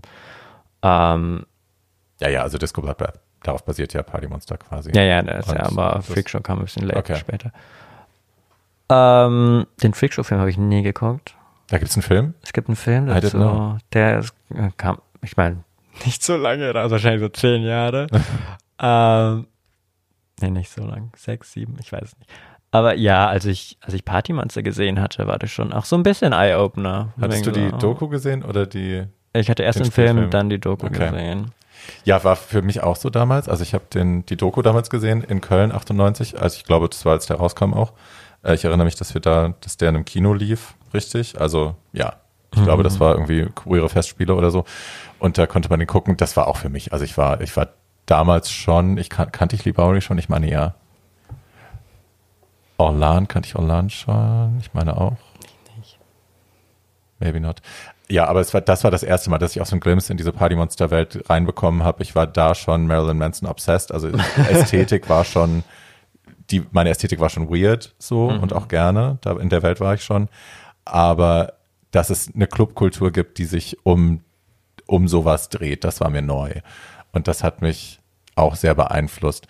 Ich habe lustigerweise erst vor, ich will sagen, drei oder vier Jahren so einen anderen Blickwinkel darauf bekommen, habe gedacht, um Gottes Willen, wir ignorieren komplett, dass Michael Alec ein Mörder ist. So, wir ignorieren komplett, dass der Also, nee, ich meine, in der Szene, in der ich jetzt umgehe, ist es sehr offensichtlich, vor allem als er halt wieder released wurde und Ja. er hat auch viele Leute kontaktiert. Und es war halt dann schon so offensichtlich, dass wirklich niemand was mit ihm zu tun haben will, weil es ist halt schon sehr tricky alles. Ja, und er hat ja, also er wirkt ja nicht, als hätte er wirklich Reue oder so. Es, ist, es wirkt ja irgendwie, Nee, nee, ja, also es ist, ich, die emotionale Tiefe scheint ich habe immer nur mitbekommen, dass Leute E-Mails bekommen haben von seiner Seite, aber das quasi eher so als Witz angesehen hatten, so, okay, wow, let's, let's not, let's, Let's not not, engage. respond. yeah, let's not engage. This is awkward. Ja. Aber ich, also ich finde das nach wie vor faszinierend, dass auch hier viele Leute, auch so Halloween, jedes Jahr immer wieder irgendwelche Leute dann eben in so, in so schlechten Lee Bowery-Looks durch die Gegend laufen, Money Success Flame Glamour rufen. Und du denkst dir irgendwie so, alright, you've seen the movie. Ähm, und es ist halt irgendwie, ja, Michael, Michael Alec so iconic. Und ich denke so, wow, ähm, Er hatte nicht mal die besten Looks. no, he did not. He did not. Ich bin ja Wallpaper-Fan. Wallpaper I loved. Oh ja, Walt, Walt ist super. Ich Ja. habe habe ihn auch in New York getroffen, als er gerade an seinem Buch gearbeitet hatte, Das dass ist es jetzt draußen, draußen ne? ist, Ja. schon seit einer Weile. Ja. Ich muss mir das auf jeden Fall kaufen, weil das hat auch einen schönen Ansatz, weil er hat halt bemerkt, dass viele Leute einfach diese Bilder übergeteilt hatten, aber Mhm. niemand hatte irgendwelche Credits, wer das ist Mhm. und wer die Bilder gemacht hatte. Und er, er weiß halt auch, dass viele von den Leuten einfach nicht mehr am Leben sind und halt diese Credits nicht mehr bekommen Right. würden. Deshalb hat er sich wirklich die Arbeit gemacht, das alles gut zusammenzusuchen und schön zu dokumentieren Mhm. und ein Buch draus zu machen. Also es war schöner, schöner Ansatz. Ich suche den Link raus und pack den in die Show Notes für euch, dass ihr da reingucken könnt. Ähm, solche Bücher sind toll. Ich habe dieses Fergus Greer natürlich, das, das Bowery Fergus Greer Buch habe ich natürlich. Aber es gab diesen großen Band. Hast du den mal gesehen, der irgendwie 400 Pfund gekostet hat oder so, wo alles in so großen, Über wen? ähm, über Bowery auch. Es gab, Ach so, die haben damals, okay. ist, ja, das sind ja mein, meine Icons. Ähm, den hätte ich sehr gerne besessen, aber da hatte ich damals nicht die Kohle zu und jetzt kostet der wahrscheinlich ein. Vermögen. Ja, es sind halt, also ne, diese, diese Künstler, die kamen relativ spät dann zu mir, aber es sind halt die Leute, die mich am Anfang waren. Das denkt man nicht, wenn man meinen Drag anschaut. Ne? Wenn du meinen Drag jetzt anschaust, denkt man irgendwie so, äh, was will die mit Bowery und Orlan? Und äh, what? Aber ja, that's was pretty much me. Ähm, Gibt es denn Leute, wo du noch Inspiration findest, wo du hinschaust, Drag Artist oder, oder Performance-Künstler, Visual Artist, wo du denkst, ähm, wo du Inspiration noch rausziehst? Oder Leute, die dich inspiriert haben massiv? Ähm, ich glaube, in erster Linie war es, naja, dadurch, dass meine Inspiration in erster Linie von Mode kommt, war es auf jeden Fall McQueen. Also es geht bei mir eher in erster Linie um, um den Look. Und dann ist das Make-up quasi ein extra Accessoire. Und dadurch war es quasi eher so Designer und Designs. Aber ich hatte auch in, in, in meiner Bachelorarbeit hatte ich auch Lee Bowery bearbeitet, weil es einfach dieser interessante Approach ist, dass er nie wirklich in Mode gehen wollte, sondern es auch eher als Performance angesehen hatte und halt nicht wirklich produziert hatte, sondern alles selbst präsentiert hatte. Und das fand ich einfach als Konzept sehr interessant. Visuell fand ich halt von früh auf.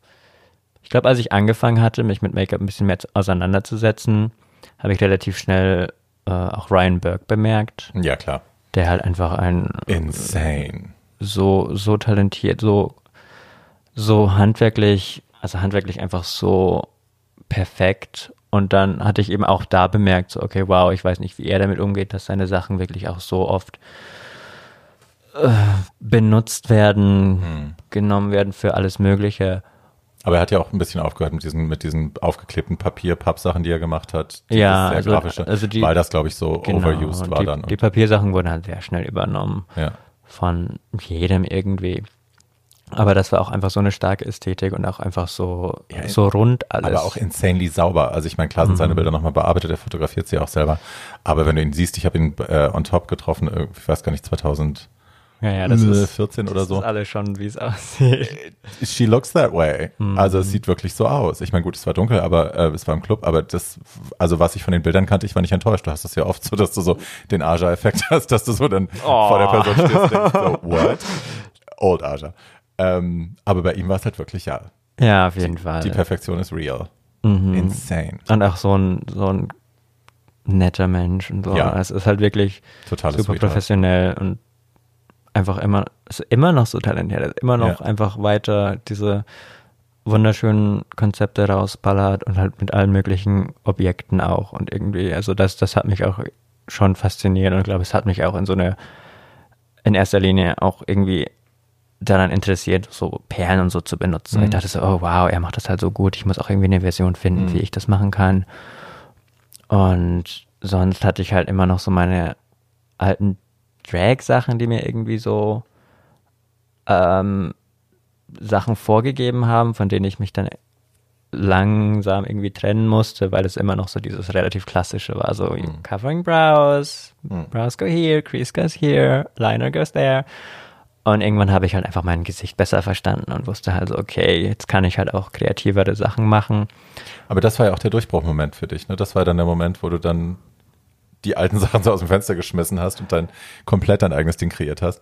Also ich weiß noch, diese Sugarpill-Geschichte auch, ich hab, also das kann, ich, kann ich heute noch angucken mit offenem Mund und einfach ein paar Minuten da verbringen. ja, das, das war eine süße Kolle, vor allem, weil es halt auch so ein, es war auch so eine relativ spontane Sache in dem Sinne, dass ich halt das Konzept irgendwie nur so am Ende erst richtig im Kopf hatte, so mit diesen Ribbons und so. Mhm. Und es war so, okay, ja, das könnte, das könnte balanciert aussehen. Weil das, das Problem habe ich relativ oft, dass ich halt manchmal zu viele Konzepte in Gesicht baue und dann funktioniert es eigentlich nur als Close-up. Aber es soll ja trotzdem für den kompletten Look funktionieren bei mir. Deshalb muss ich, also bin ich jetzt schon eher besser darin, Sachen auszubalancieren und zu mhm. sagen, okay, ich sollte halt hier weniger krass kleine Details reinbauen, weil das halt von Entfernung lesen muss oder solche Sachen. Also das war auch viele Hit-and-Miss-Sachen, wo ich right. zu, zu ambitious war. Right. Jetzt haben wir gerade schon über Susan Barge und äh, Ryan Burke gesprochen. Du bist da ja in so einer in so einer Gruppe jetzt, in einer sehr äh, exklusiven Gesellschaft von international bekannten äh, Artists, also weiß ich nicht, Ryan, Amanda Lepore, äh, wie sie alle heißen. Good Company. Good Company, very good company. ähm, und wirst da hin und her geflogen, also vor Corona zumindest und danach natürlich auch wieder, aber eben New York, äh, Liveball, LA, dididim. ähm, das muss ja schon auch ein sehr, ein sehr cooles Leben sein eigentlich, oder? Oder stellt man sich das falsch vor? Nee, auf jeden Fall. Thank you.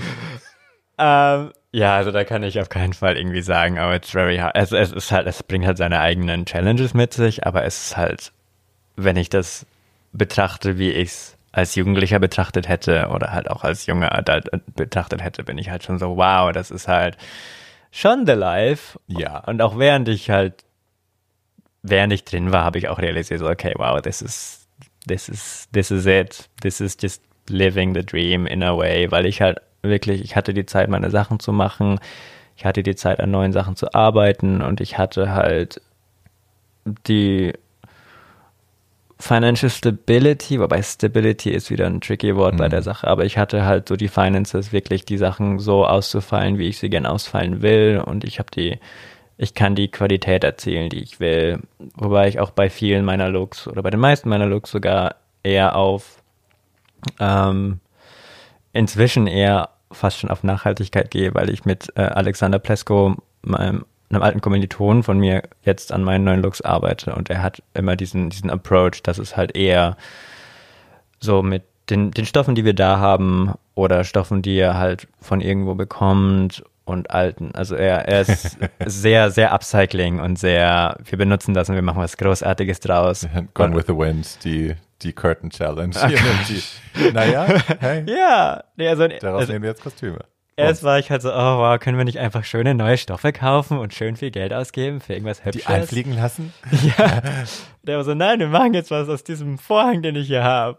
Und dann kommt da was Großartiges dabei raus und er hat halt wirklich auch die, die handwerklichen und mhm. designtechnischen Talente, da wirklich was Gutes draus zu machen. Und deshalb bin ich da halt auch super, super dankbar, dass ich so ein kleines Team zusammengefunden habe, das, mit dem ich an meinen Looks und Visionen arbeiten kann, die mich auch verstehen visuell und habe quasi jemanden für meine Korsetts, weil Korsetten einfach ein kleiner Albtraum ist, außer ja, man ist halt wirklich spezialisiert und hat Bock drauf. Ja. Und hat der deinen Lonely Goatherd Look gemacht? Den habe ich gemacht. Bitch. Den habe ich bis auf den Hut komplett gemacht. Den Bitch. Hut habe ich in Das war, also, that look called me ugly. Seriously. Ich weiß, ich war, es war, glaube ich, mein letzter Live-Ball, meine ich. Und ich habe dich ja immer noch nur so im Vorbeihuschen gesehen, you're very busy, I understand. Und ich war eben in dieser doofen Fashion-Jury äh, und saß da fest. Albtraum an Biertischen. Oh. Yeah, I'm still mad. ähm, aber ja, und ich habe diesen Look gesehen, ich dachte echt, fuck you. der hat sehr viel Spaß gemacht. Vor oh. allem viele Leute da haben ihn halt einfach nicht verstanden. What? Die, ich, ich, ich meine, das war halt ein sehr offensichtliches Thema, was wir hatten, ein ja. sehr direktes Thema. Music. Und ich habe ein sehr direktes Beispiel genommen und hat auch genau die Farben übernommen und alles. War so, ich bin die, die Ziegenmutter. Ich bin genau die mit dem Hut und dem ja. blauen Eyeshadow und alle. Und habe das halt dann übernommen. Aber sie haben mir mein, mein Marionettenkreuz weggenommen. Vor oh. dem Red Carpet. No. Weil das halt zu gefährlich war, weil es halt nicht an mir fest war. Und ich oh. war so sauer, weil ich das halt am Tag davor mit Freunden in Wien noch zusammengeschraubt hatte. Das war insane. Und das, das hätte so, so schön ausgesehen. Das war so toll. Aber ich, ich muss ja, also ich bin natürlich traurig, dass es den Liveball nicht mehr gibt, aber Girl, uh -uh. Also Treppen rauf und runter rennen, in nicht organisierten Event, Räume suchen, die man nicht findet, Zeiten, die keine Angaben haben. Ich bin ja. da und dann, dann macht das mal mit über 100 Kilo da, in der Corsage. gescheitert, ja. No, in der Hitze. Ich bleib echt nach dreimal rauf und runter habe ich gesagt, okay, ich bleibe jetzt hier sitzen. ja, es ist mir auch aufpassen. Also es war in erster Linie wirklich so für die anderen Künstler, die da sind. Es war eher so ja. ein Get-Together und einfach einen Grund zu haben, einen großen Look zu machen. Und ich habe aber. Du hast ja drei diesem, dann gemacht. Ich habe drei gemacht, aber ich habe auf diesem Carpet keine guten Bilder bekommen, weil wir immer weggescheucht no. wurden. No, und ich war auch immer falsch mit der Zeit dabei. Das heißt, bei mir ist die Sonne immer schon untergegangen und es war so ein, oh, bye, Same. bye. Ich hatte, Kevin Wildermann hat mir ein Kleid gemacht, ein wirklich phänomenales Kleid und der hat Stunden und Stunden, Tage da reingesteckt in dieses Ding und die Bezahlung war immer klar, war dann die Presse, die PR auf, mhm. dem, auf, dem, auf dem Pink Carpet.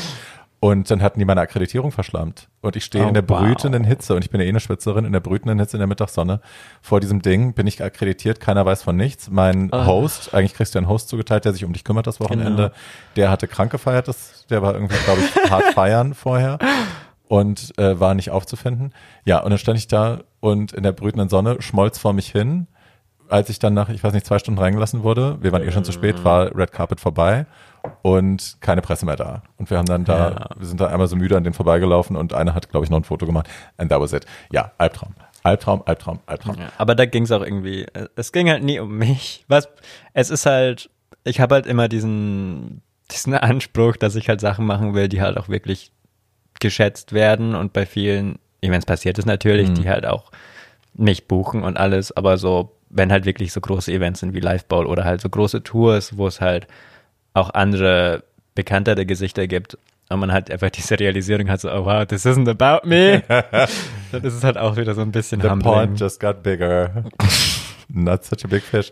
Ja, aber du, ich finde, ja, Ich, ich werde es vermissen, ich werde vor allem den Freitag vermissen. Also den, den Freitag. Äh, oh ja, der war immer. Der süß. war immer der Cocktail im Hotel, wo man, also unter, also es war natürlich Presse da, aber es war nicht unter Ausschluss der Öffentlichkeit, war es quasi. Und es waren halt dann nur die Leute, die da gearbeitet haben. Und das war echt immer magical. Also das habe ich sehr geliebt. Und vor allem, du sitzt da und dann hast du links von dir den, vorne läuft Caitlyn Jenner vorbei und fragt, ob sie ein Foto haben möchte. Und ich bin oh so, mm, she asked me. Und ich war echt so, wow. no. Oh, ich bin der im Flur über mich gelaufen. Ja. Was not featuring her. I look fabulous. Oh, thank you. Bye. mean old stack of bones. Das nee, schneiden wir nicht raus. ja. Ja, Alan Cumming war auch bei dieser Vor Vorparty oh. und ich war halt. Ich hatte halt keine Ahnung, was ich sagen soll. Ich war nur so, oh yes, hi. ich weiß, ich bin halt erst generell bin ich nicht mehr so nie so ein großer Fanboy von irgendwem gewesen, was mhm. glaube ich in so professionellen Sachen ganz gut ist, weil ich halt nicht awkward mhm. Moments habe. Aber ich bin dann halt auch so, ich, ich, ich will halt Leute dann auch nur ansprechen, wenn ich was Sinnvolles zu sagen habe. Ja, ich bin da auch, bin auch so, aber ich bin dann halt so, ich bin halt so serious, ne? Also es ist halt auch, ja, ja, it's, it's, not a gift. Girl, ich habe Let's talk about world hunger.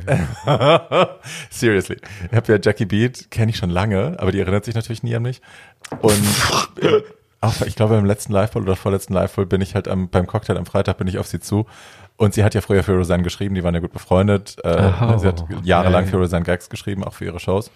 Ähm, und das war der Moment kurz vorher, wo Roseanne halt richtig durchgedreht ist. Also wo sie als Trump-Supporterin rauskam und racist Bullshit gesagt hat die ganze Zeit.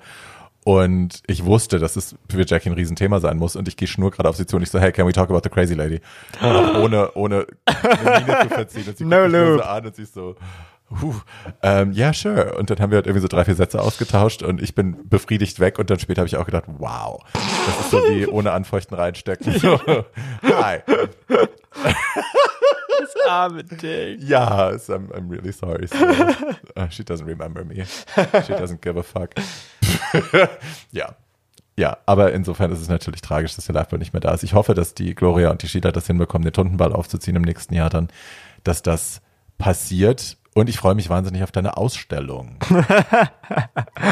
die kann aber natürlich noch, die dauert noch zehn Jahre wahrscheinlich. Was haben wir für ein Jahr? 2020, ja, so 20, ich sag mal, 2027 im VNA. Get your tickets now! ah, toll. Ja, werde ich auf jeden Fall. Hast du denn Sachen, die jetzt, die du bewerben kannst, die abkommen, wo du irgendwas die du pluggen willst? Gibt's irgendwas? Nee, Miss Rona, nix. Some people gehen live mit Twitch und spielen Games oder also, so. Ja. Die Bitch Pudding Geschichte. Nee, I tried the whole digital track thing. Ich, Was ist ein Patreon? Du hast doch ein Patreon. Was ist damit? Ich habe ein Patreon. Ähm, ich versuche immer noch ich versuche ihn immer noch sinnvoll zu führen. Also ich habe quasi ein so ein, so ein Patreon-Tier, der halt nur auf der Seite von Patreon ist. Da kann man quasi, wenn ich eine Story poste, ähm, die komplett, das komplette Editorial sehen, ungecroppt, oh, ohne. Instagram-Sachen. Aber das ist halt wirklich nur, wenn ich eine neue Story poste. Das heißt, in erster Linie ist es eher mal Support. Das ist auch nur so ein, so ein 1-Euro-Tier. Und dann. Das Aber das heißt, wenn ihr Hungry supporten wollt, könnt ihr euch bei Patreon anschreiben, dann kriegt ihr Zugriff auf diesen exklusiven Contact. Wir machen den Link in die, in die Show Notes. Und wenn man der nächsten Tier ist 5 Euro, der ist quasi, der gibt einem Zugang auf mein extra Patreon Instagram, mhm. bei dem ich so ein paar Backstage-Videos und ein paar Making-of-Sachen poste, wobei da muss ich auch besser werden darin, die Sachen wirklich sinnvoll zu dokumentieren, weil ich, während ich Sachen mache, nie wirklich den Fokus darauf gelegt habe, alles in den Schritten zu dokumentieren weil vieles davon einfach im Prozess ist halt nie hübsch und dann ja, ist ja. es halt so solche Sachen. Aber man sieht immer so ein paar Making-of-Sachen, so ein paar stupid Videos, die man halt beim Shoot macht. Also halt so, so ein paar mehr Fun-Sachen. Und dann gibt es auch den, noch ein Tier da drüber, der ist bei 10 Euro und der ist dann, ähm, da habe ich dann quasi die, die Close Friends List bei diesem Instagram freigeschaltet und da sieht man dann Sachen, an denen ich jetzt arbeite und so ein paar Sachen. Also ich, ich muss auf jeden Fall ein bisschen besser werden, das stärker zu bearbeiten. Aber in erster Linie ist es auf jeden Fall Support und dann Ja, also es ist auch ein Punkt, der mir ein bisschen Anxiety gibt, weil ich bin dann auch viel so, okay, wenn die mich halt schon direkt supporten mit Tipps, muss ich auch wirklich was präsentieren. Hm.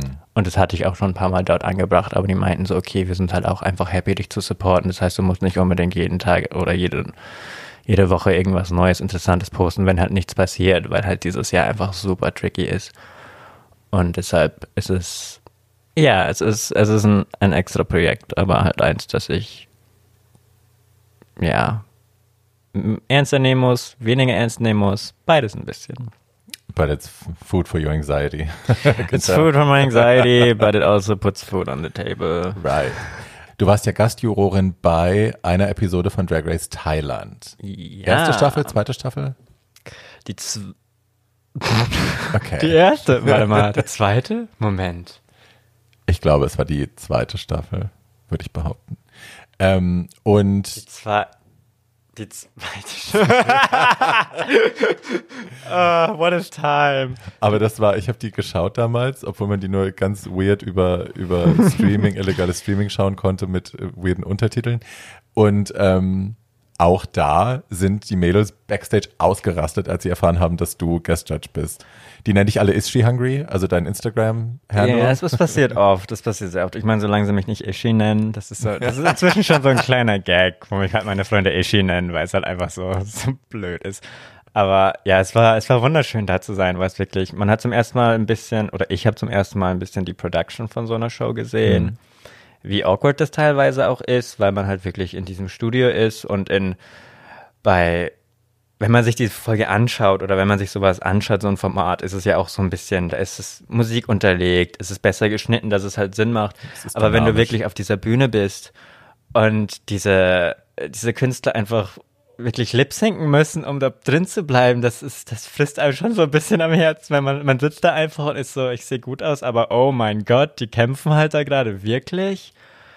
Und das, das war schon super interessant zu sehen, aber es, also es war wirklich eine, eine super Experience, es war toll, einfach auch mal die, die Szene dort zu sehen oder die Künstler dort zu sehen und kennenzulernen, weil ich ich spreche kein Thai und bin halt auch sonst nicht, war davor auch nie in Drag in Thailand oder irgendwo dort aus, außer mal so ein bisschen in so einem Lightbeat mit so ein paar Verwandten. Also es war wirklich nie, ich war nie in der Queer-Szene direkt unterwegs und das dort mitzuerleben und wie, wie nett und wie professional die dort auch alle sind, war auch einfach ein super schönes Erlebnis und dass die mich auch einfach so einwandfrei oder sie, sie waren halt ich war gerade auf Familienbesuch dort mhm. und habe sie halt angeschrieben oder habe sie davor schon angeschrieben und meinte so, hey, habt ihr irgendwas, wo ich vielleicht vorbeischauen könnte, wo ich performen könnte? Und sie meinten so, hey, ja, wir filmen gerade, komm vorbei, das Thema für die Folge ist das und das.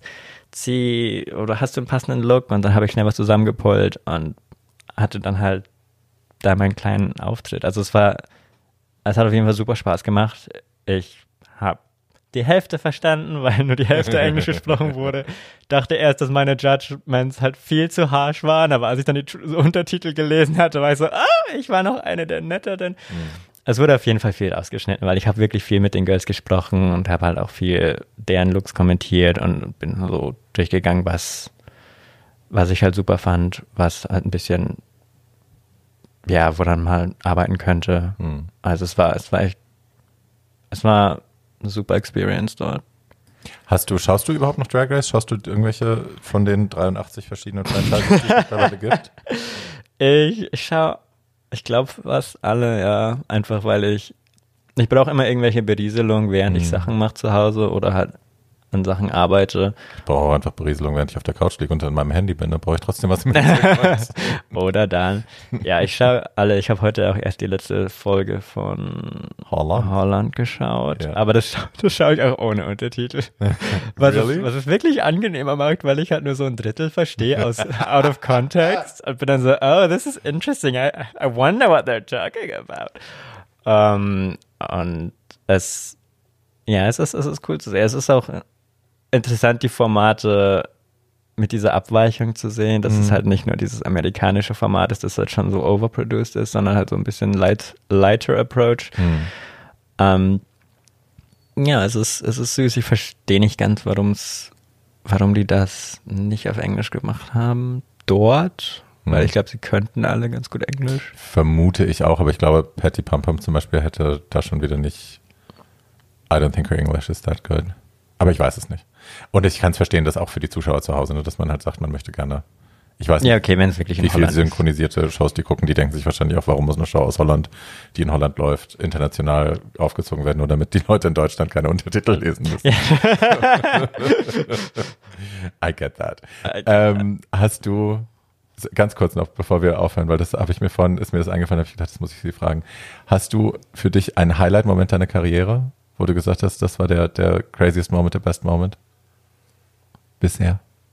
Ich weiß nicht, für die Karriere, also es gibt ein paar Contenders, die halt eher so, es waren gute Momente von, mhm.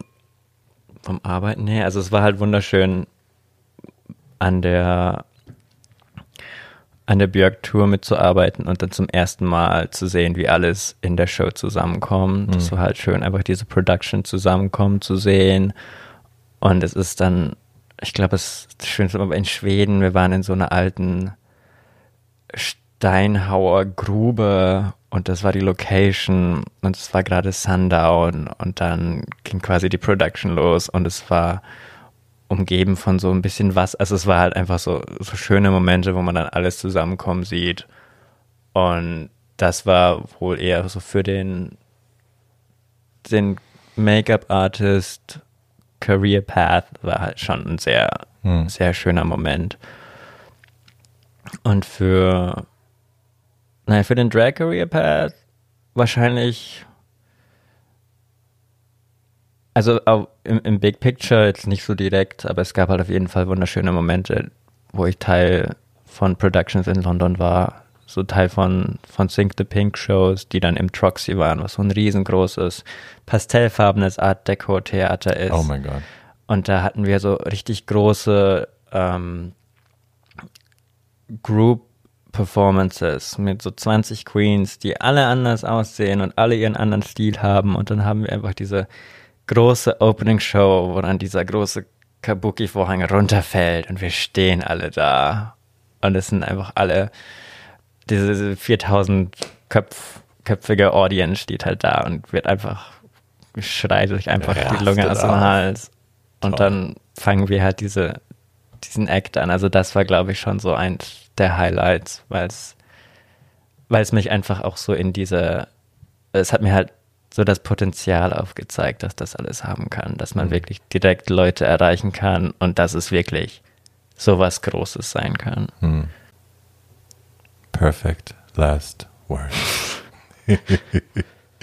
das waren wirklich schöne Schlussworte, mein Schatz. Ich danke dir sehr, dass du da warst und dass du mir das alles erzählt hast, dass du mich unterhalten hast. Das war sehr schön.